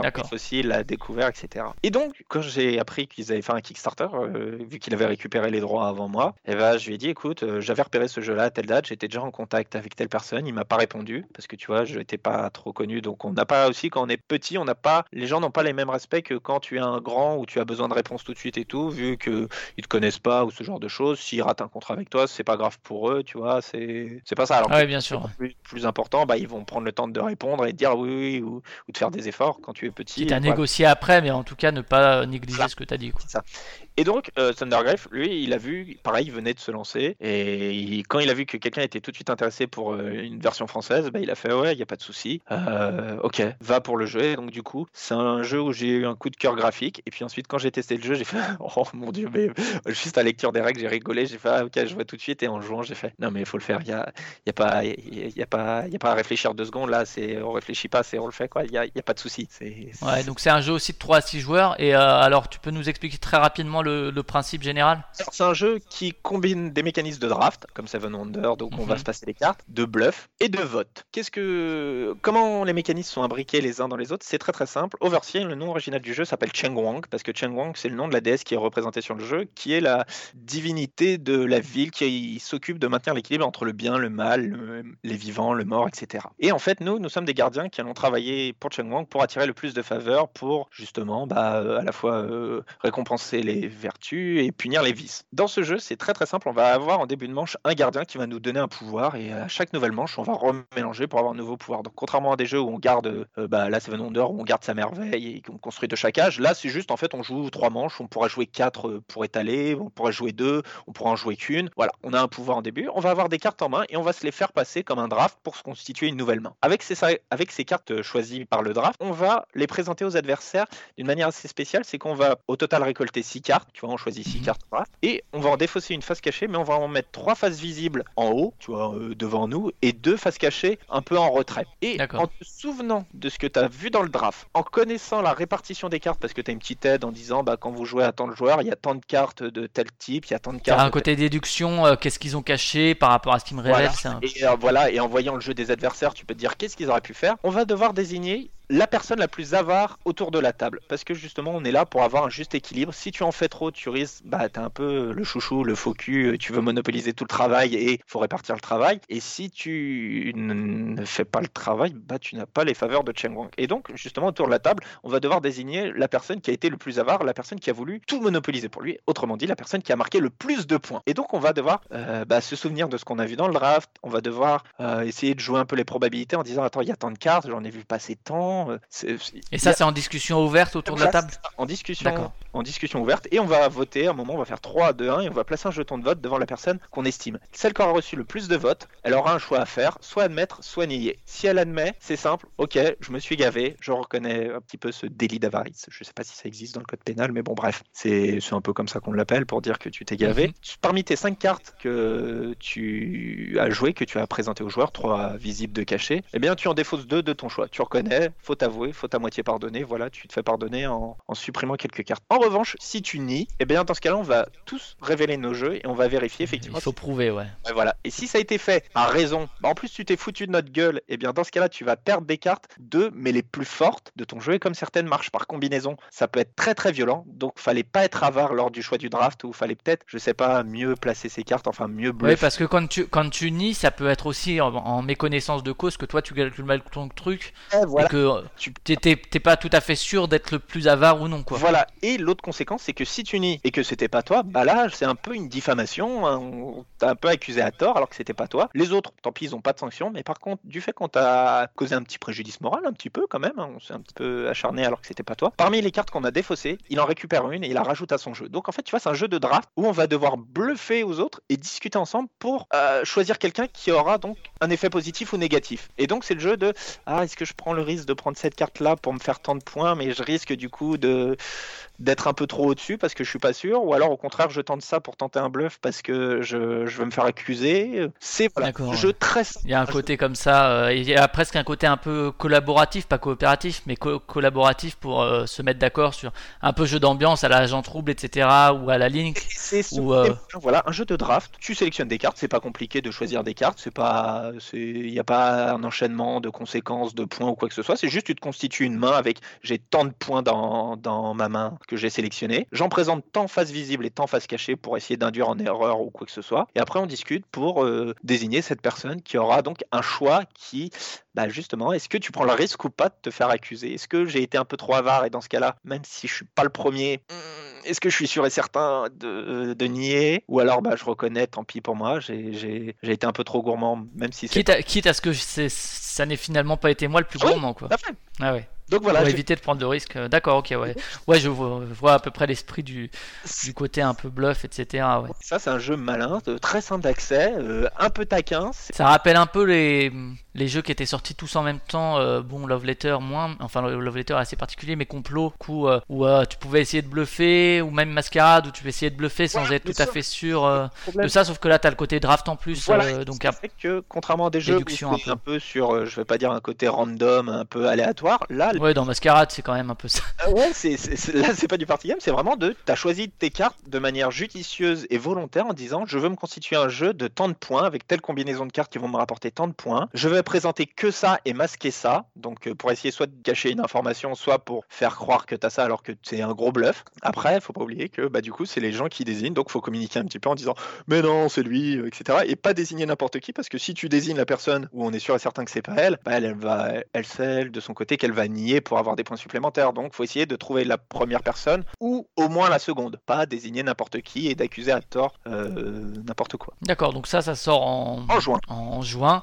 toujours avec les graphismes qui, effectivement, moi, bon, Bah, moi, je vous invite à voir euh, sur le Les auditeurs commencent à, à peut-être le savoir, mais j'aime bien les, les trucs tranchés qui, qui, qui envoient dans, dans les dents, quoi, quitte à ce qu'on n'aime pas. Qui, enfin, au niveau musique, c'est pareil, euh, tout ce qui est un peu musique extrême, etc. C'est quelque chose qui me parle pas mal, donc. euh, Bah, c'est vrai que moi j'aime bien euh, quand euh, il y a une prise de risque et que c'est pas juste euh, des rondeurs, des trucs qui font, qui sont là pour plaire au plus grand nombre. Si ça plaît au plus grand nombre en conséquence, tant mieux, mais que ce soit pas le, le, la, le- la motivation première. Non, voilà. Et donc, qui- euh, si les personnes veulent déjà avoir des, savoir à quoi ça ressemble, bon, normalement l'émission sera diffusée, le jeu sera déjà sorti, Ouais, donc donc ils peuvent gens- voir, mais où ils peuvent aller voir. Sinon sur le site Internet, DJRI, hein, il y a la partie Overseers où il y a. Donc, effectivement toutes les des visuels, etc. Board Game Geek également, il y en a pas mal. Il y a même les règles, j'ai vu déjà sur, euh, sur euh, le Ça. site. Mais sauf que les règles ont été, voilà, comme on disait, euh, le travail d'éditeur, elles ont été refaites. Donc ce qui fait qu'entre la version taïwanaise, la version Thundergrave qui est sortie en Kickstarter et la version commerce d'Igari, il y a des différences. Et d'ailleurs, les différences que j'ai apportées, parce que j'avais ce travail de relecture. C'est la première fois euh, sur, euh, sur les jeux que là tu retravailles vraiment les règles. Euh, là, c'est vraiment retravailler ouais, des trucs qui n'allaient pas. Il y en a, c'est juste de la remise en page, des explications, hein, tu vois, juste le la forme. Là, c'est vraiment le fond en disant bah non, faut refaire ça. Ils ont tellement apprécié les modifications faites que dans le second tirage qui va être fait par Thundergriff et les autres pays euh, qui se sont joints au tirage euh, pour euh, les Ils vont prendre les règles françaises. Enfin, voilà, qui- c'est ça. Donc, ce qui fait que euh, dans la première version, il n'y avait pas d'exemple. Enfin, il y avait une- un exemple de mise en place des cartes, mais il n'y avait pas un exemple de décompte. J'ai dit, bah non, c'est très important pour expliquer aux gens et d'être sûr et certain s'ils ont compris de- d'expliquer ça. C'est important de bien de réexpliquer ça parce qu'il y avait des soucis. euh, C'était dans une FAQ. Et ben, on va tout refaire pour ces points-là. Et donc, du coup, maintenant, euh, euh, bah d'ailleurs, les règles sont téléchargeables. hein. Ouais, ouais, tout à fait. Ce que, ce que je disais, ouais, c'est déjà versions, disponible. les versions Et euh, tu disais, tu as, modifié les règles au niveau de l'écriture ou il y a eu des changements dans le game design? Des petits changements aussi dans le game design pour équilibrer certains personnages entre bah, les différentes versions qui sont arrivées. Entre la version taïwanaise et la version Kickstarter, j'ai échangé avec Gonzalo qui est le gérant de Thundergriff où justement bah, au moment où il refaisait les personnages en disant bah non il est peut-être un peu fort, bah fais ça, fais ça et donc du coup j'ai en partie aidé oui euh, à Au la développement, pour le coup, là, euh, qui est un travail euh, que fait l'éditeur quand il a un produit développement, inédit. mais voilà, qui ont permis de- de d'arriver à la version actuelle qui est bah, à la fois sortie en anglais, mais à la fois qui va sortir en français et le second tirage anglais. D'accord, très bien. Donc ça c'est Overseers, donc disponible normalement au moment où vous l'écoutez. Et ensuite on a encore deux jeux. On a Onitama, alors là pour le coup je le vois pas sur le site d'Igari. C'est Normal, la page le temps de donc normalement elle devrait être finie, mais la page Alors entre Onitawa et euh, Oniga- Onigawa, c'est ça? Onitama. Onitama, je vais y arriver. Et euh, Templari, c'est lequel qui devrait arriver en premier? Onitama qui devrait sortir en juillet. D'accord. Donc il y Onitama a un jeu qui date lui de 2014, aussi un jeu japonais de euh, Jun Kondo. et Jun Kondo, c'est les illustrations d'origine, effectivement. D'accord. Euh, c'est sorti par Conception, qui est la boîte d'édition de Shinpei Sato. Il faut savoir qu'au Japon, il y a beaucoup d'auteurs qui lancent leur propre maison d'édition, mais c'est des micro-tirages pour le game market, ce qui fait qu'eux, ils n'ont pas les mêmes contraintes administratives que nous quand quand on crée une société ou ce genre. Oui, euh, alors pour le pour le game market, euh, c'est euh, Antoine Boza, euh, Théo, enfin je sais plus, les- j'ai plus le- exactement tous les auteurs qui l'ont fait, mais ils avaient fait Gaijin Dash, qui était un petit jeu qu'ils ont proposé en game market. Ils avaient essayé de s'adapter à cette production un peu entre Voilà. guillemets plus artisanale, à tirage assez réduit, etc., qui se vend sur le game market dans des petits sachets, etc. Enfin avec un espèce de folklore comme ça qui, enfin qui nous nous paraît folklorique, mais c'est comme ça que ça peut fonctionner là-bas. Et eux ils avaient fait ça pour pour leur titre, pour pour un espèce d'exercice de style qui était pas allé plus loin que l'exercice de style malheureusement. Mais euh, donc oui, donc ça c'est la première version, c'était sous ce format-là. Et effectivement, c'était euh, au Tokyo Game Market. Donc, il y avait un beau plateau, des belles cartes, des pions en bois classiques. Et Arcane Wonder a repris les droits internationaux. Et du coup, je les ai contactés pour faire une version française. Ils avaient déjà sorti le jeu une première fois. Et là, du coup, vu qu'ils En ressortent. 2016, la version anglaise. Il y a Ouais. également une version allemande prévue chez Pegasus Spiel Et ben en exactement. bah 2017, voilà. Ce qui est sera sorti en 2017. Ce sera dans ce même type de format que Arcane Wonder, que Pegasus Spiel, que sortira la version française de Nitama, à savoir une boîte, si on l'emballe, on a l'impression que c'est une bouteille de vin. Ouais, c'est particulier comme euh, comme euh, oui, c'est en hauteur, euh, c'est c'est c'est c'est un losange quoi. C'est on, on dirait une bouteille de Mm. vin avec euh, son coffre en bois. Non, en fait, c'est c'est une boîte euh, avec un clapet métal, clapet. T'as pas peur que les joueurs ne sachent pas où la ranger à côté de leur boîte carrée, de leur Non, boîte rectangulaire? Non, non, non. C'est vrai qu'à une Ça va. époque que je voulais la refaire, mais au final, c'est ce qui participe à la beauté du jeu, les graphismes. Ouais. Et à l'intérieur, bah, du coup, au lieu d'avoir un plateau euh, qui s'ouvre et des pièces en bois, bah, on a un vrai tapis de jeu, un tapis style euh, tapis de souris, euh, comme les playmats euh, auxquels les gens jouent à Magic, etc. Sauf que là, il est inclus déjà dans la boîte et des petites figurines toutes jolies en plastique, assez épaisses quand même, hein, qui tiennent bien en main. quoi. C'est pas un petit truc que tu prends et que tu casses. C'est vraiment accessible et, ce qui rend vraiment le jeu magnifique comme tout. Et Ouais, le, le est vraiment. enfin, moi je trouve c'est vraiment. Enfin, c'est le genre de truc que je mettrais pas forcément dans ma ludothèque, que justement je mettrais plutôt euh, euh, en objet de décoration presque quoi. ça fait plaisir parce que c'est vrai que j'ai vu déjà sur internet euh, des Américains qui avaient déplié le tapis, qui avaient mis les personnages en disant et qui le laissaient là. euh, comme il y en a certains qui laissent un échiquier ou ce genre de choses tellement ils apprécient Ouais. la beauté de l'objet. Et même, même la boîte en, Ah en hauteur comme ça, ce qui pourrait aller à côté des bouteilles, des bonnes bouteilles quoi. Ça Au lieu d'aller avec les, les boîtes de jeu, parce que moi je trouve que c'est assez moche les boîtes de jeu de toutes les couleurs dans un salon. Du coup, je les mets, euh, je les planque dans des placards qui se ferment. Et là pour le coup, c'est un truc qui pourrait aller entre guillemets en objet de décoration, même juste la boîte. Hein, on parle euh, euh, de plutôt que d'être planqué parce que euh, ça fait plein de couleurs partout. Enfin ouais, le, Ah, le ça- côté ça fait très vertical. Voilà, le jeu n'est pas que un jeu, c'est aussi un produit, et donc il faut que ce soit joli à jouer, à voir, à toucher, à manipuler. Donc Onitama, bah, le jeu était très bon, et quand ils en ont fait cette version américaine, super jolie, j'ai fait oh, ah bah, non mais non mais faut le faire ça aussi celui-ci.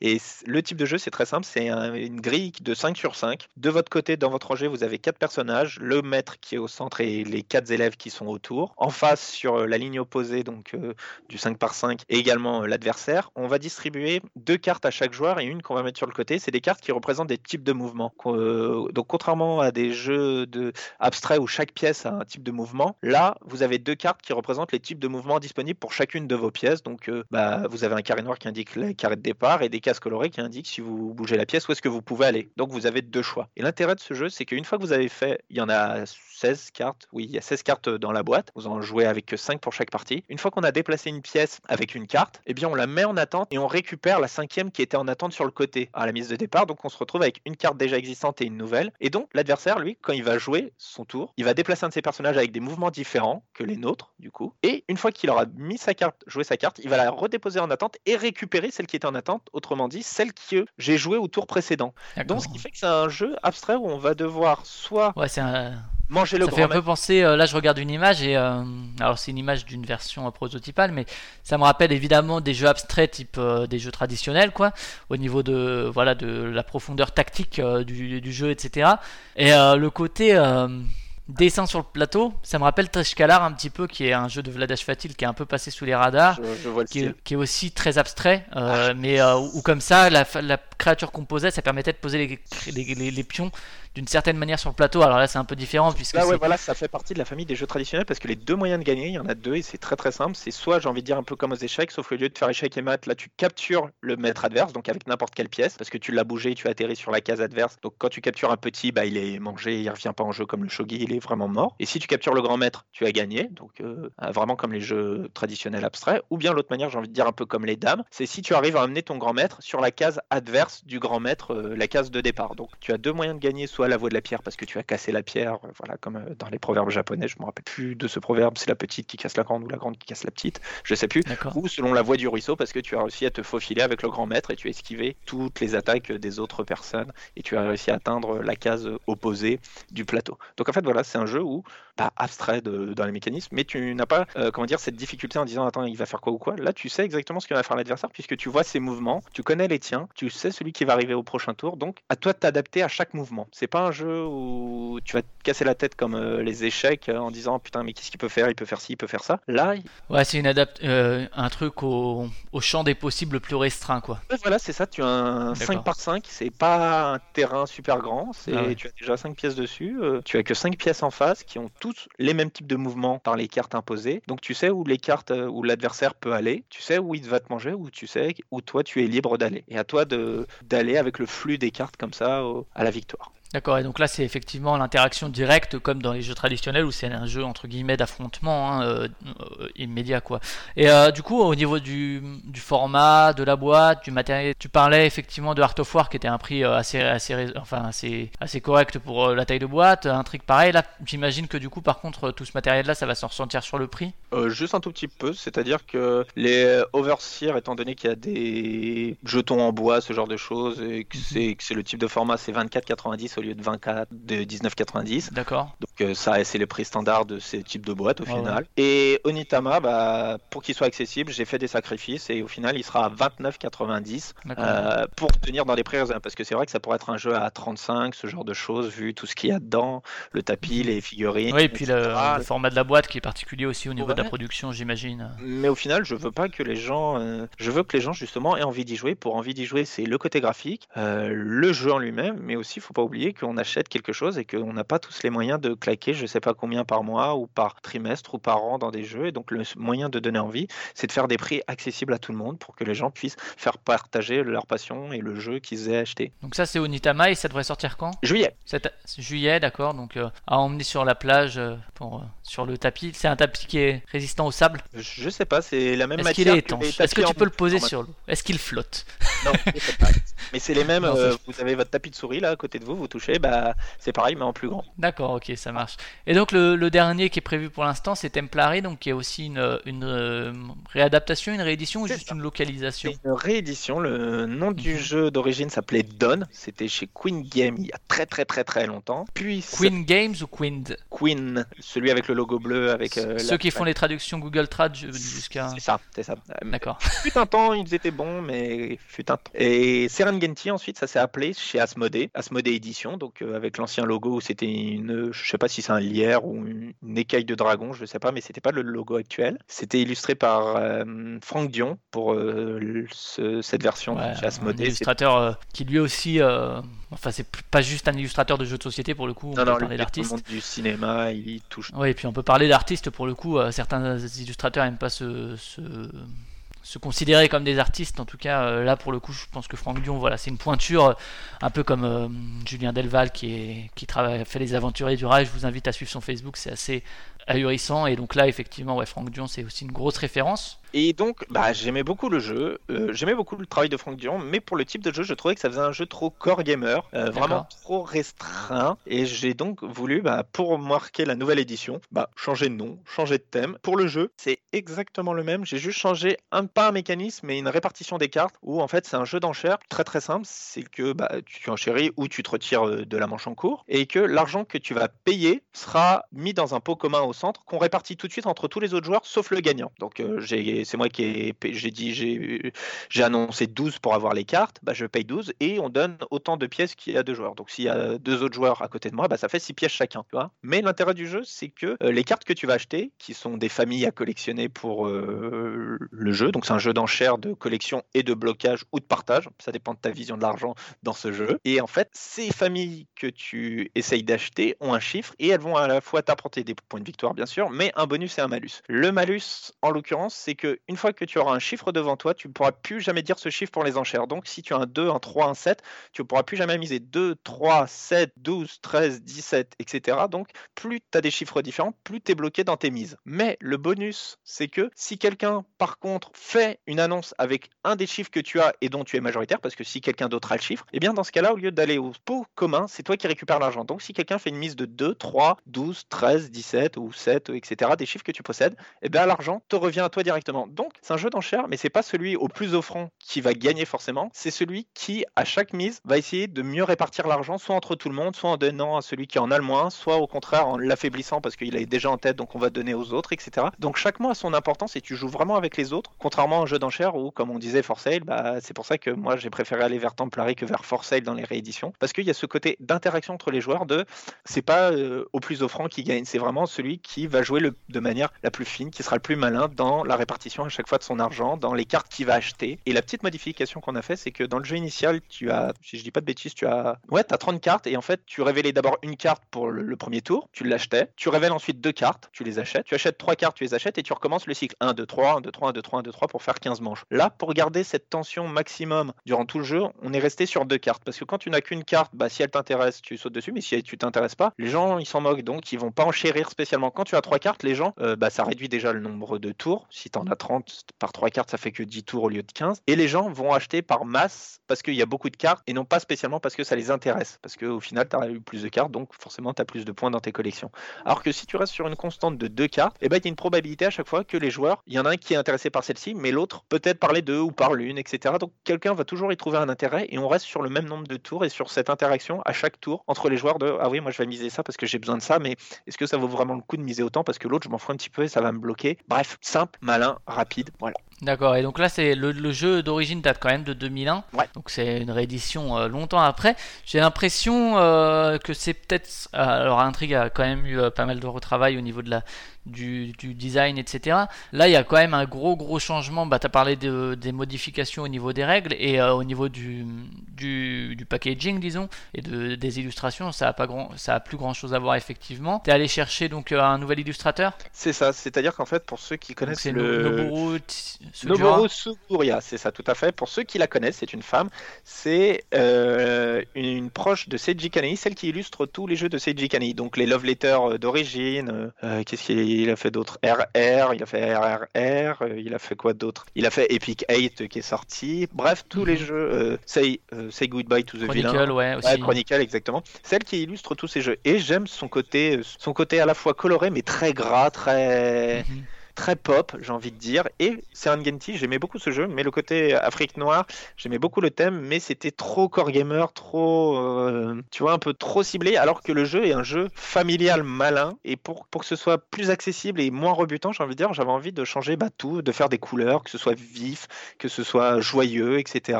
Et donc, j'ai décidé de tout changer. J'avais envie de travailler avec elle parce que j'aime beaucoup ce qu'elle fait. Euh, j'ai eu l'opportunité sur un petit jeu comme ça de, de le refaire.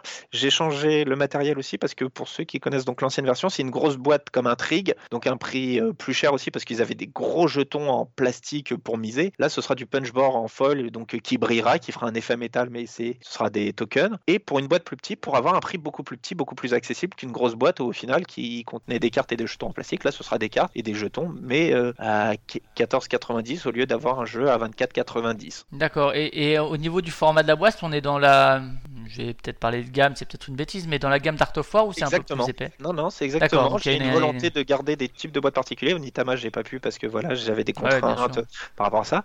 Mais les jeux seront soit dans le format intrigue type de boîte, soit format Art of War Mhm. pour que quand tu les ranges dans ta ludothèque, ça parte pas en cacahuète. Quand tu places intrigue, tu mets Overseer, c'est la même taille. Quand tu places Art of War, tu peux mettre Templari juste au-dessus.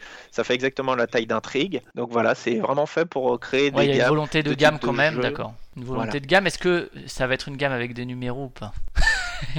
Ah non, non, j'ai appris que Non. les numéros, fallait pas les mettre parce que ça, c'est Yann qui m'a expliqué. Il y a des gens qui croient, Ouais, ouais. croient que bah, quand tu mets des numéros, faut le 1 avant, tu vois. Parce que Ouais, ouais, ouais, non, j'ai posé les questions à Yellow et à Benoît Forget de Purple Brain et ils sont. Ils ont, ils ont, ils ont fait du chemin depuis, effectivement. Ils conseillent également d'arrêter de mettre des numéros parce qu'en plus, faire, si t'as un numéro qui n'est plus. J'ai failli le faire parce que j'aimais bien le principe, mais au vu des retours, Ouais. j'ai fait d'accord. Je vais écouter ceux qui ont déjà de l'expérience à ce niveau-là. Ok, donc ça, oui, donc euh, pas mal de travail à ce niveau-là. Donc euh, prévu pour septembre, c'est ça? C'est ça. C'est beaucoup de travail, Alors, mais tu- d'un point de vue refonte graphique, etc. Sinon, la règle, on a changé un point Ouais. de détail qui semblait logique pour certaines personnes, mais les mises d'enchères restent les mêmes, les quantités de pièces restent les mêmes. Ah si, il y a un autre point, c'est que le jeu passe de 3 à 6 joueurs, de 3 à 5 joueurs. Ah, bah vous allez me dire, bah, c'est un peu bizarre de réduire le nombre de joueurs au lieu de l'augmenter. Bah, c'est une raison très très simple, c'est que le jeu, c'est un jeu d'enchères où on se répartit l'argent. Donc plus il y a de joueurs autour de la table, plus l'argent sera réparti. Et pour avoir joué dans toutes les configurations possibles, quand on joue à 6 joueurs, l'argent est tellement réparti qu'au final, tu peux pas faire des grosses offres où tu, tu n'as pas, tu vois, ces bonus accumulés au fil des manches. Et donc, ce qui fait que c'est, je vais pas dire que c'était moyen, mais euh, ce sixième. Ouais, tu avais pas le sel qu'il y avait à 5 joueurs. Ou... Tandis que quand tu réduis le nombre de joueurs à 5 joueurs, bah déjà, tu as autant d'argent par joueur, mais au final, il se répartit, donc tu as des plus grosses sommes pour faire des plus grosses mises d'un coup. Donc, ce qui fait que tu peux prendre, euh, je vais pas dire des vrais ascendants, mais tu as pris un gros risque et ensuite tu re-répartis de nouveau ton argent. Que quand tu jouais à 6 joueurs, bah, plus tu as de monde, plus tu répartissais, et au final, euh, tout le monde avait des petites sommes euh, ridicules et euh, tu misais, soit parce que l'autre d'avant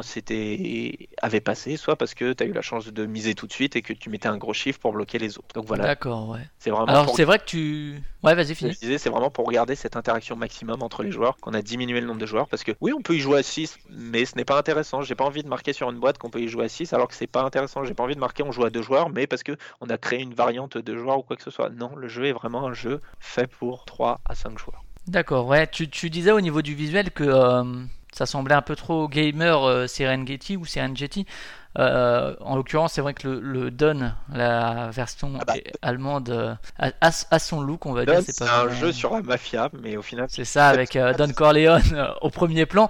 c'est vrai que la, la version de Frank Ocean a, beaucoup de charme aussi dans, un autre genre. Et elle était très sombre pour un jeu qui se veut au Ouais. final très grand public. Mais c'est vrai que là, l'illustration, alors c'est c'est amusant parce qu'on voit une continuité quand même au niveau du style graphique, en tout cas dans la volonté avec Art of War, qui, est, qui pour, pour le coup, Art of War, c'était les, les visuels d'origine. Là, c'est on, on retrouve ce côté très tranché, très contrasté avec des, des couleurs assez, assez, enfin assez vives, c'est pas le terme parce qu'il y a aussi du noir, etc.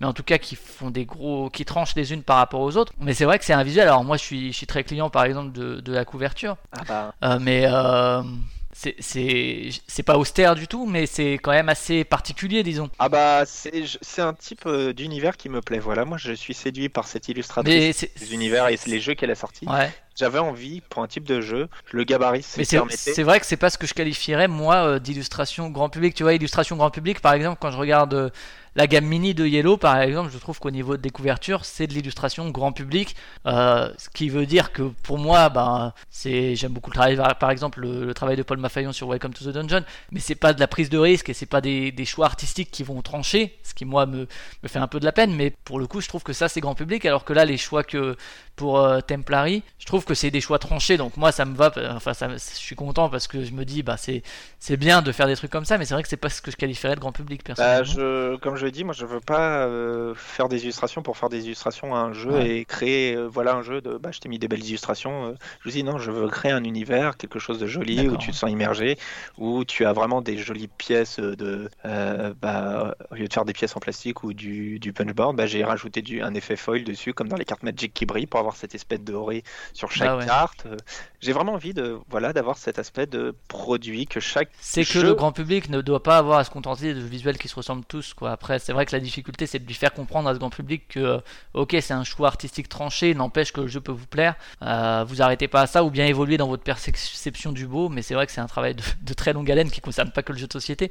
Que quand un artiste, euh, qui soit musical, au cinéma ou quoi, bah, commence à faire des trucs en disant, ok, vous êtes un- un- le grand public. Bah, oser aller un peu plus loin que juste euh, des trucs, euh, voilà, un graphisme grand public qui moi commence à me sortir par Alors, les yeux, c'est possible- Via alors, Nebula, très c'est hein, Imperial euh, Settlers, etc. C'est parce que voilà, comme tu viens de le dire, Non, non, il y en a pour qui ils le voient trop souvent et donc ils en ont peut-être un petit peu marre, mais ça reste très très joli, j'aime beaucoup. C'est juste que voilà, j'ai envie de créer quelque chose de Ouais, mais moi par exemple, tu vois des les rondeurs à la Imperial Settlers, puis euh, Via Nebula, etc. Les...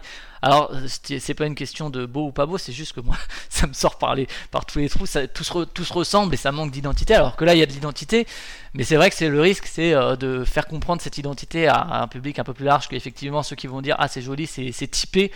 Euh, c'est vrai que c'est toute la difficulté, c'est pas que dans le jeu de société, c'est ce que je disais. hein, mais, euh, Donc là, on a, on a les trois, et celui-là donc est prévu pour septembre, donc euh, trois, trois jeux en, en un an, donc tu augmentes. L'année prochaine, c'est 4 en Ah 2018 bah, je veux sortir les jeux qui me font envie et si j'ai la possibilité, en fonction des contrats que je négocie, etc. Le but c'est de partager voilà ma passion des jeux, aussi bien des jeux étrangers que je ferai en français, ce qui fait que euh, normalement il n'y a pas de retouche, peut-être un point de règle par-ci par-là, à force de- des tirages, des améliorations ou des corrections, ou bien des jeux du passé et que là justement j'ai envie de créer un univers, de recréer, de le représenter.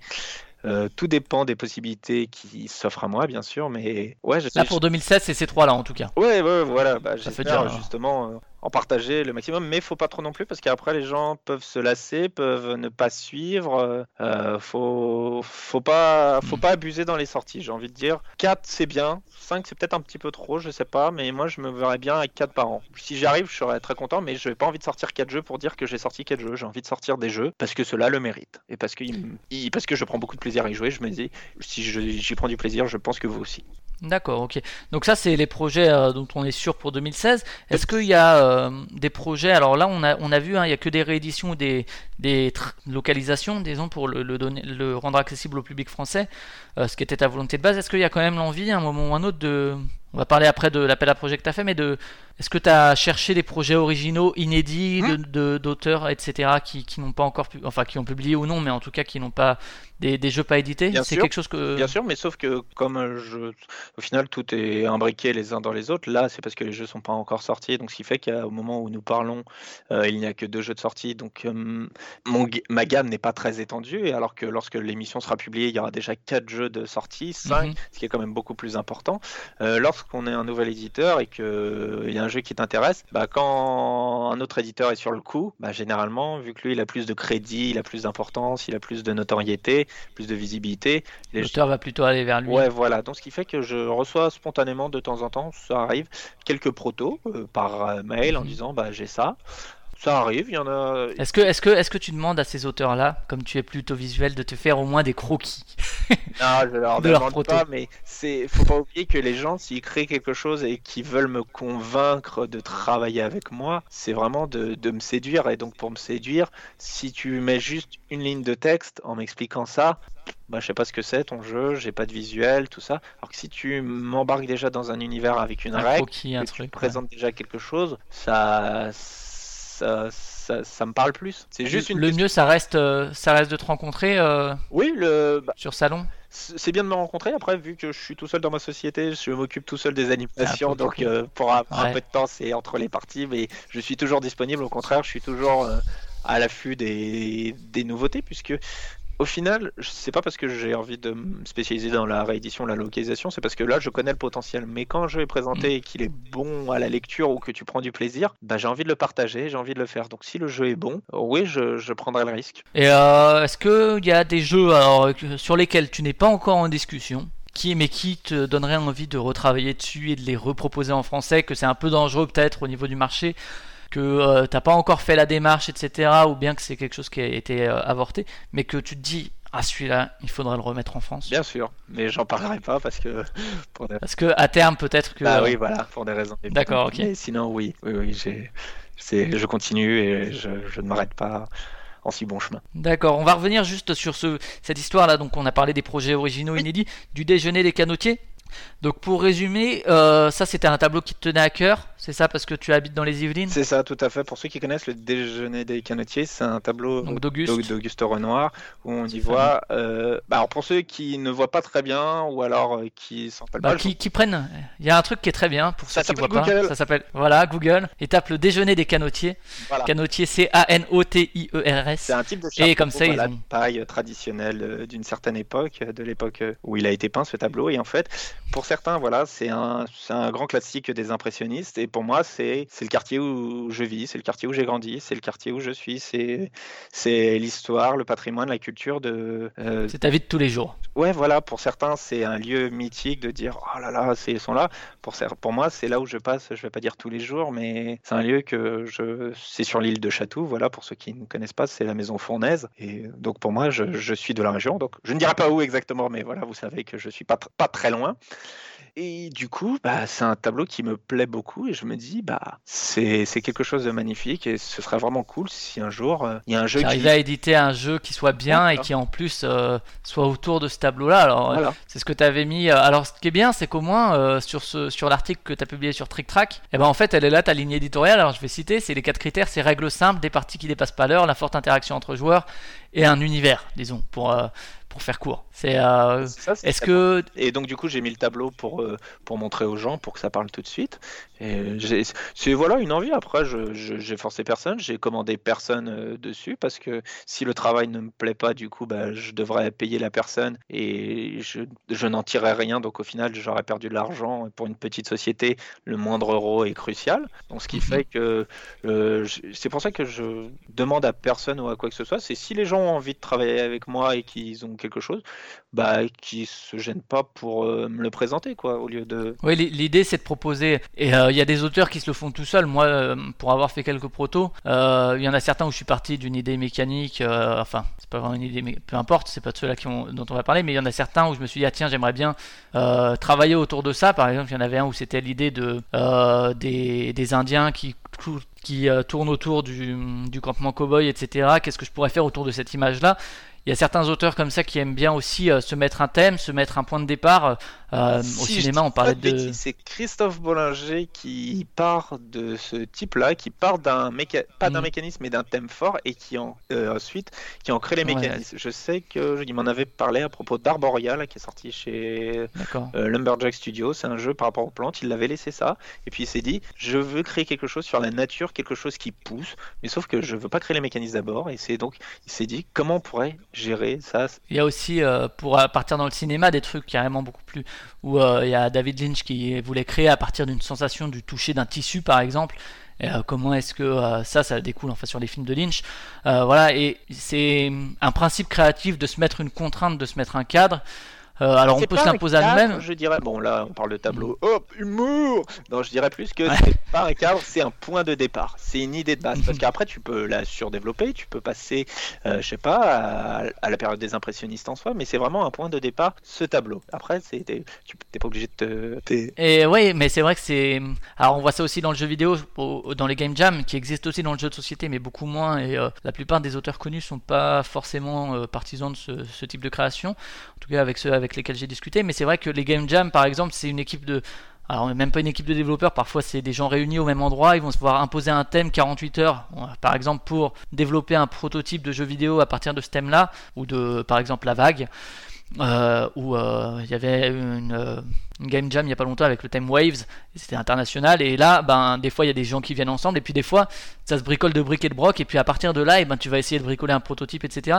Euh, Sauf que la différence, C'est vrai que là, ap- c'est les gens qui sont enfermés, c'est quelqu'un, je sais pas s'il les enferme ou qui les réunit, qui les contacte. Là, moi, je Ouais. demande rien à personne, j'impose rien à personne. C'est vraiment de, je dis, bah voilà, moi, ça me ferait plaisir de travailler sur ça. Si vous avez quelque chose, euh, n'hé- n'hésitez pas à me contacter, quoi. J'ai, pas d'obligation, j'ai, euh, j'ai pas comment. C'est juste, euh, éventuellement, euh, c'est Mathieu Desnous donc, qui a aussi fait ça pour la Tour Eiffel là, il y a quelques années et qui finalement n'avait rien publié dessus.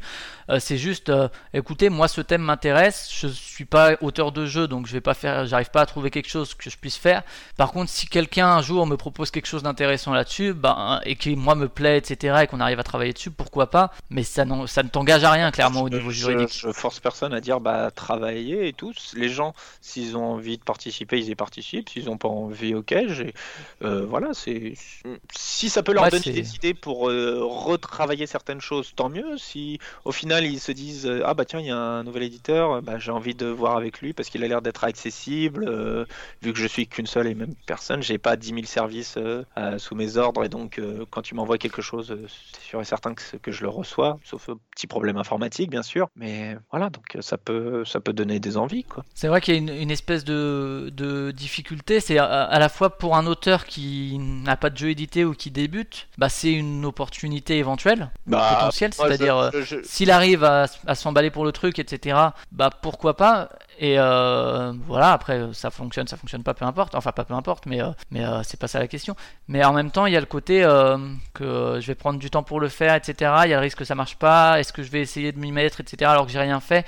La peur de, de se lancer et que ça, que ça fonctionne pas? Bah, on sait pas, étant donné que justement, j'ai pas demandé à une personne fixe parce que le problème, c'est que si tu Mhm. demandes à quelqu'un, il t'impose sa vision et en une plus, commande, si quoi, ça ouais. te plaît pas, bah oui, même si tu dois retravailler, mais au final, t'es pas satisfait, il y a, il y a pas de coup de cœur et bah tu devras quand même payer, tu t'es engagé, tu l'as, voilà, mais au final, il y, il y a rien qui est derrière.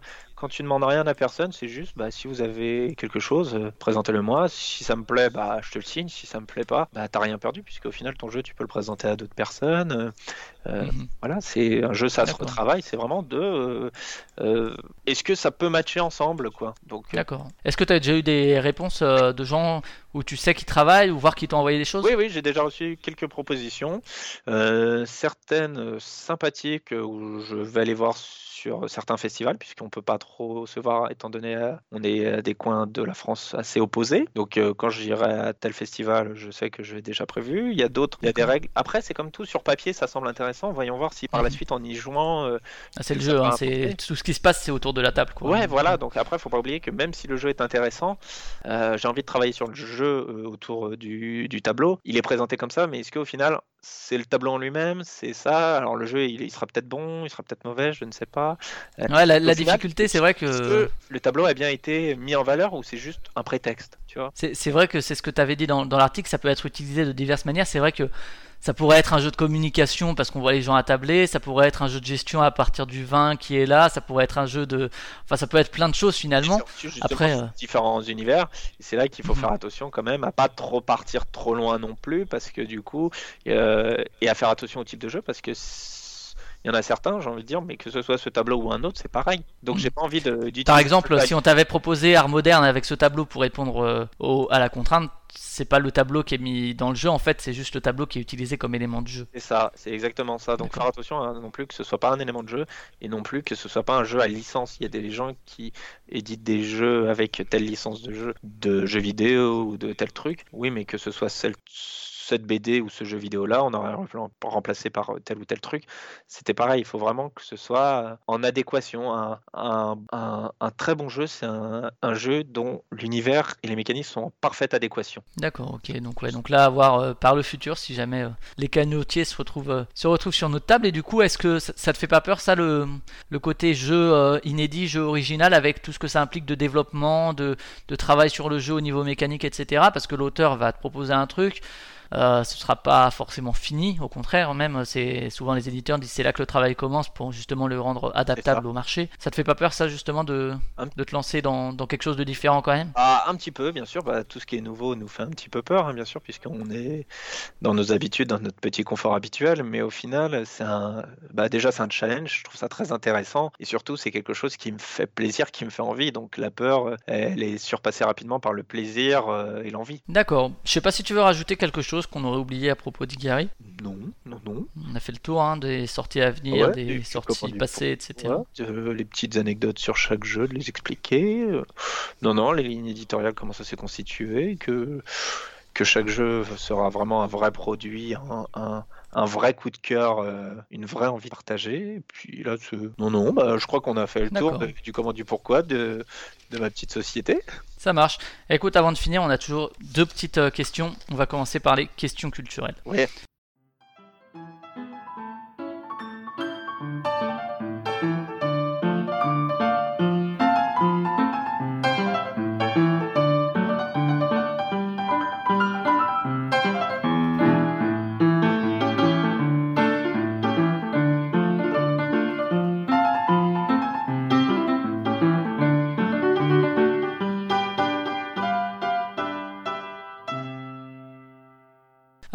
Qu'est-ce que tu aimes en termes de jeux vidéo? Euh, À part Heroes of the Storm, euh, que je t'ai parlé euh, tout à l'heure et que je joue énormément. Euh, euh, J'aime bien, tu vois, les, bah, les trucs qui, qui sont un petit peu atypiques. Borderlands, tu vois, c'est un bon FPS. Il y en a, il y en a de très très bons, mais par son univers graphique, par son côté humoristique, par ce côté un petit peu décalé. J'apprécie énormément. En ce moment, c'est pareil, Zelda Breath of the Wild, qui, qui me plaît fortement. Mais j'aime bien aussi les, les grands classiques de la Neo Geo, par exemple Windjammer. Moi, je suis un grand fan. Bon, ouais, où là c'est Ouais. du pur gameplay. Ah ouais, voilà, c'est vraiment, je, je touche à tout, quoi. C'est. D'accord. Et en littérature et ou bande dessinée Euh, Bon, alors t'as dit que t'étais pas un gros lecteur, mais alors la bande dessinée, peut-être il y a des images. J'avais cité euh, Oko parce Oko. que par rapport à ce, ce petit côté asiatique, ce, ce côté aussi de la BD francophone euh, très sympathique, ce trait, cet univers qui m'a beaucoup charmé. Et en littérature, j'avoue que les seuls bouquins que je lis, c'est des bouquins euh, qui me transportent, non pas dans un univers médiéval, science-fiction, fantastique, mais qui me transportent dans un autre pays. Généralement, bah, je suis attiré par l'Asie. C'est beaucoup de romans qui viennent euh, du Japon. D'accord, t'as un nom comme ça le... Bah tu vois, les... j'ai envie de te dire, bon bah c'est ouais, peut-être pas de la grande culture, mais moi les, les mémoires d'une geisha ou ce genre de truc, Battle Mhm. Royale, les grands classiques, qui au final après, je les ai vus en film, parce que justement euh, euh, j'ai fait ça cette fois-ci dans le sens inverse, bah, parce que ça ça m'a transporté, ça j'arrivais à me projeter à des choses que je connaissais déjà un petit peu ou pas. D'accord, bah justement en cinéma et série, si Ah quelques, quelques Oh. trucs cultes qui te, qui t'ont marqué, qui te marquent encore, qui te marqueront à jamais. Non, moi pour les séries, je suis pas le gars à, à- à être sur Netflix à regarder toutes les nouveautés. Moi, je suis vraiment un vieux de la vieille qui qui, qui regarde les grands classiques comme Arrow, Flash, euh, DC, Legend of Tomorrow, ce genre de trucs, Gotham, euh, Mhm. qui regarde euh, aussi les vieux de la vieille comme euh, Big Bang Theory. Tu vois, je suis pas à tester les nouvelles séries. euh. Bon, ça reste des séries contemporaines. hein. Tu m'aurais cité Colombo ou Navarro, ça aurait. J'ai le droit de citer Scrubs quand même, que je regarde, Oui, oui, t'as le droit. que je regarde euh, indéfiniment. D'accord. Et au cinéma alors, en, en film? Ah bah les nouveautés là c'est vrai que après là le problème c'est qu'on est que ça va être diffusé en juillet donc les gens vont plus comprendre. Et c'est vrai que Logan et compagnie là je suis allé voir récemment je suis allé voir quoi d'autre Euh, Assassin's Creed euh. d'ailleurs très mauvais ce film n'allez pas le voir ne l'achetez pas euh, Ouais. c'est je pense Ça va surprendre, ça surprend beaucoup de monde. non, c'est- je pense le, le film le plus mauvais qui puisse exister Mm. non pas à licence mais en général quoi c'est il se passe Ah, à ce point. ah ouais, non, mais je, je vous le déconseille. Qu'est-ce que je vais voir? Non, et j'aime beaucoup les films comiques, voilà, comme je. Par rapport au jeu, j'aime qu'il se passe quelque chose. Et la comédie, bah, il y a d'autres types de cinéma qui transmettent des émotions, mais moi, c'est le rire, c'est c'est la gaieté, c'est le fait d'être joyeux. Et dans les jeux, c'est justement les rires que je veux trouver. Et pas spécialement pour, euh, par un party game, mais par cette ambiance positive entre les joueurs. D'accord, ok. Et en musique, pour finir? Euh, moi, je reconnais. T'es musicien aussi, je crois, il me semble. hein? C'est ça, ça peu. fait 10 ans que je joue de la basse, ça fait 8 ans que je suis guitariste. Là, à côté, j'ai tout plein d'instruments. J'ai une basse 4 cordes, j'ai une basse 5 cordes, les deux sont des Yamaha. J'ai une Ibanez 7 cordes euh, pour, pour un petit peu aller vers les bien graves. J'ai une Les Paul classique, j'ai une AG Custom qui est accordée en drop C pour ceux qui connaissent. Donc voilà, je suis plus euh, rock alternatif. Quoi. Donc, D'accord, et euh, quelques groupes euh, que, alors, bah, que tu adores dans le genre mais ça c'est pas du rock alternatif, c'est du punk rock, mais je suis, j'ai grandi avec, donc c'est ça. Mais sinon, le deux groupes que j'écoute beaucoup, il y a Trivium, il y a Kill Sweet Engage, tous les groupes de metalcore en fait un peu. D'accord, ok, ça marche. D'accord, et puis on va finir par les questions à la con. Ah vas-y. Alors ça, c'est très tordu, mais bougrement intelligent. Alors, impressionnisme ou pointillisme? Impressionnisme. Si tu devais résumer ta vie en un film, Pou, pou, pou, pou. Ah ouais, il y en a un que j'aime bien et que ça représente un peu euh, les losers de droit, mais qui au final, euh, quatre garçons plats d'avenir. d'accord. Euh, à quoi sert le débat? À échanger. Euh, Heroes of the Storm ou Zelda? Eh Ben, c'est pas pareil quoi, c'est, c'est, c'est pas le même type de public. Tout seul ou avec des amis, c'est pas pareil. Pizza ou paella Euh, les deux en même temps. D'accord. Et un moyen de transport Euh, ah, je suis pas écolo, moi je suis en bagnole. Ça, c'est un truc très con. J'ai développé une phobie en rentrant euh, du Japon. C'est les transports en commun, je peux plus. C'est euh, les avions, je peux, les TGV aussi, mais le métro, les RER, tout ça, j'ai développé une phobie. Là-bas, c'est tellement propre, c'est tellement clean, c'est tellement respectueux. Quand je suis rentré sur la région parisienne, j'ai ah, mais m'agressez pas, putain. J'en ai développé une réelle phobie et donc du coup, Du coup, ah, t'as acheté une Porsche et tu fais des tours de ton quartier toute la nuit. Ah, euh, malheureusement pour la Porsche, c'est loin d'être ça, mais donc ouais, je suis plutôt euh, voiture. euh, mais ce qui fait que D'accord. je, je vais partout avec. Je ne suis pas contraint par certains déplacements, par certains types d'horaires ou quoi que ce soit. C'est si je dois aller quelque part, bah, je peux me permettre. D'accord, très bien. Oh le con Oh le con Il est con hein. Bah écoute, c'est la fin de cet épisode. Vous pouvez euh, retrouver Playtime bah, sur iTunes, euh, toujours en cherchant euh, Playtime, il me semble. hein. Euh, vous pouvez mettre des étoiles, c'est pour le référencement, et mettre des commentaires si vous avez aimé cette émission ou non, pas spécialement cet épisode de manière générale. Euh, pour les réseaux mobiles, moi j'utilise Podcast Addict, euh, il y en a sûrement plein d'autres. Vous pouvez retrouver le podcast sur Culture et Confiture, donc cultureconfiture.fr, culture avec un K, confiture avec un K. Vous pouvez écouter les épisodes en streaming ou en téléchargement. Vous pouvez retrouver sur Facebook aussi Playtime maintenant avec le Playtime podcast, parce que Playtime tout seul, bah, c'est le film de Tati. Ou sur Twitter avec euh, Playtime J2S, vous cherchez puis euh, vous trouvez. Vous pouvez également réécouter les anciens épisodes avec Vincent Dutray, avec euh, Yannick d'Action Jeu, avec Martin Wittberg ou avec qui sais-je. Il y en a un petit paquet maintenant, donc vous avez le choix. Merci Raph. Où est-ce qu'on peut retrouver toi ou Ijari Alors, je suis présent sur euh, certains festivals parce que je ne peux pas tous les faire. hein. Il y a- comme tu l'as dit, je... il y a plusieurs festivals. Alors tu seras, tu seras. Ah non, on s'en fout des festivals de mai et de juin parce que. Bah ouais, c'est ça, dire que je serai à Montpellier, que je serai à Saint-Etienne, ça c'est fait. Que en juin, ça va être Strasbourg, des Bretzel et des Jeux et Paris Ludique. En juillet, euh, qu'est-ce qu'il y a en juillet? Qu'est-ce que je fais? Attends, je vais regarder rapidement. Est-ce que tu vas au flip? Euh, je ne sais pas encore. Je ne sais pas encore Je parce que justement, le Flip est un festival très très important, mais étant donné Mhm. qu'il dure assez longtemps, Ouais, il est particulier. oui, voilà, c'est très très dur quand on est tout seul de pouvoir euh, faire euh, tout le temps et donc du coup de bah, de pas être euh, proche de son PC pour travailler, pour répondre aux autres personnes. Donc, ce qui fait Le que... Bruxelles Game Festival peut-être? Oui, tout à fait. En août, euh, seras, je, ouais. serai, je serai aussi à Orléans, à Orléans-Joux en septembre. Je regarde Octogone, peut-être, à Lyon? Euh, attends, juillet, j'ai quoi? Non, juillet, j'ai. Si, je serai au festival de Noisy-le-Grand en- dans la région parisienne euh, en juillet, tout début juillet. Et Le BGF, euh, Oui, Orléans joue cet été si vous voulez jouer à des jeux aguerris. voilà, ok, si vous bah, cherchez écoute. un bon moment entre amis, en famille, et pas vous prendre la tête, mais voilà, passer un moment convivial sans non plus être dans le party game euh, et donner de votre personne, parce que généralement les party games on donne de sa personne, mais c'est pas vrai tout le temps, bien sûr.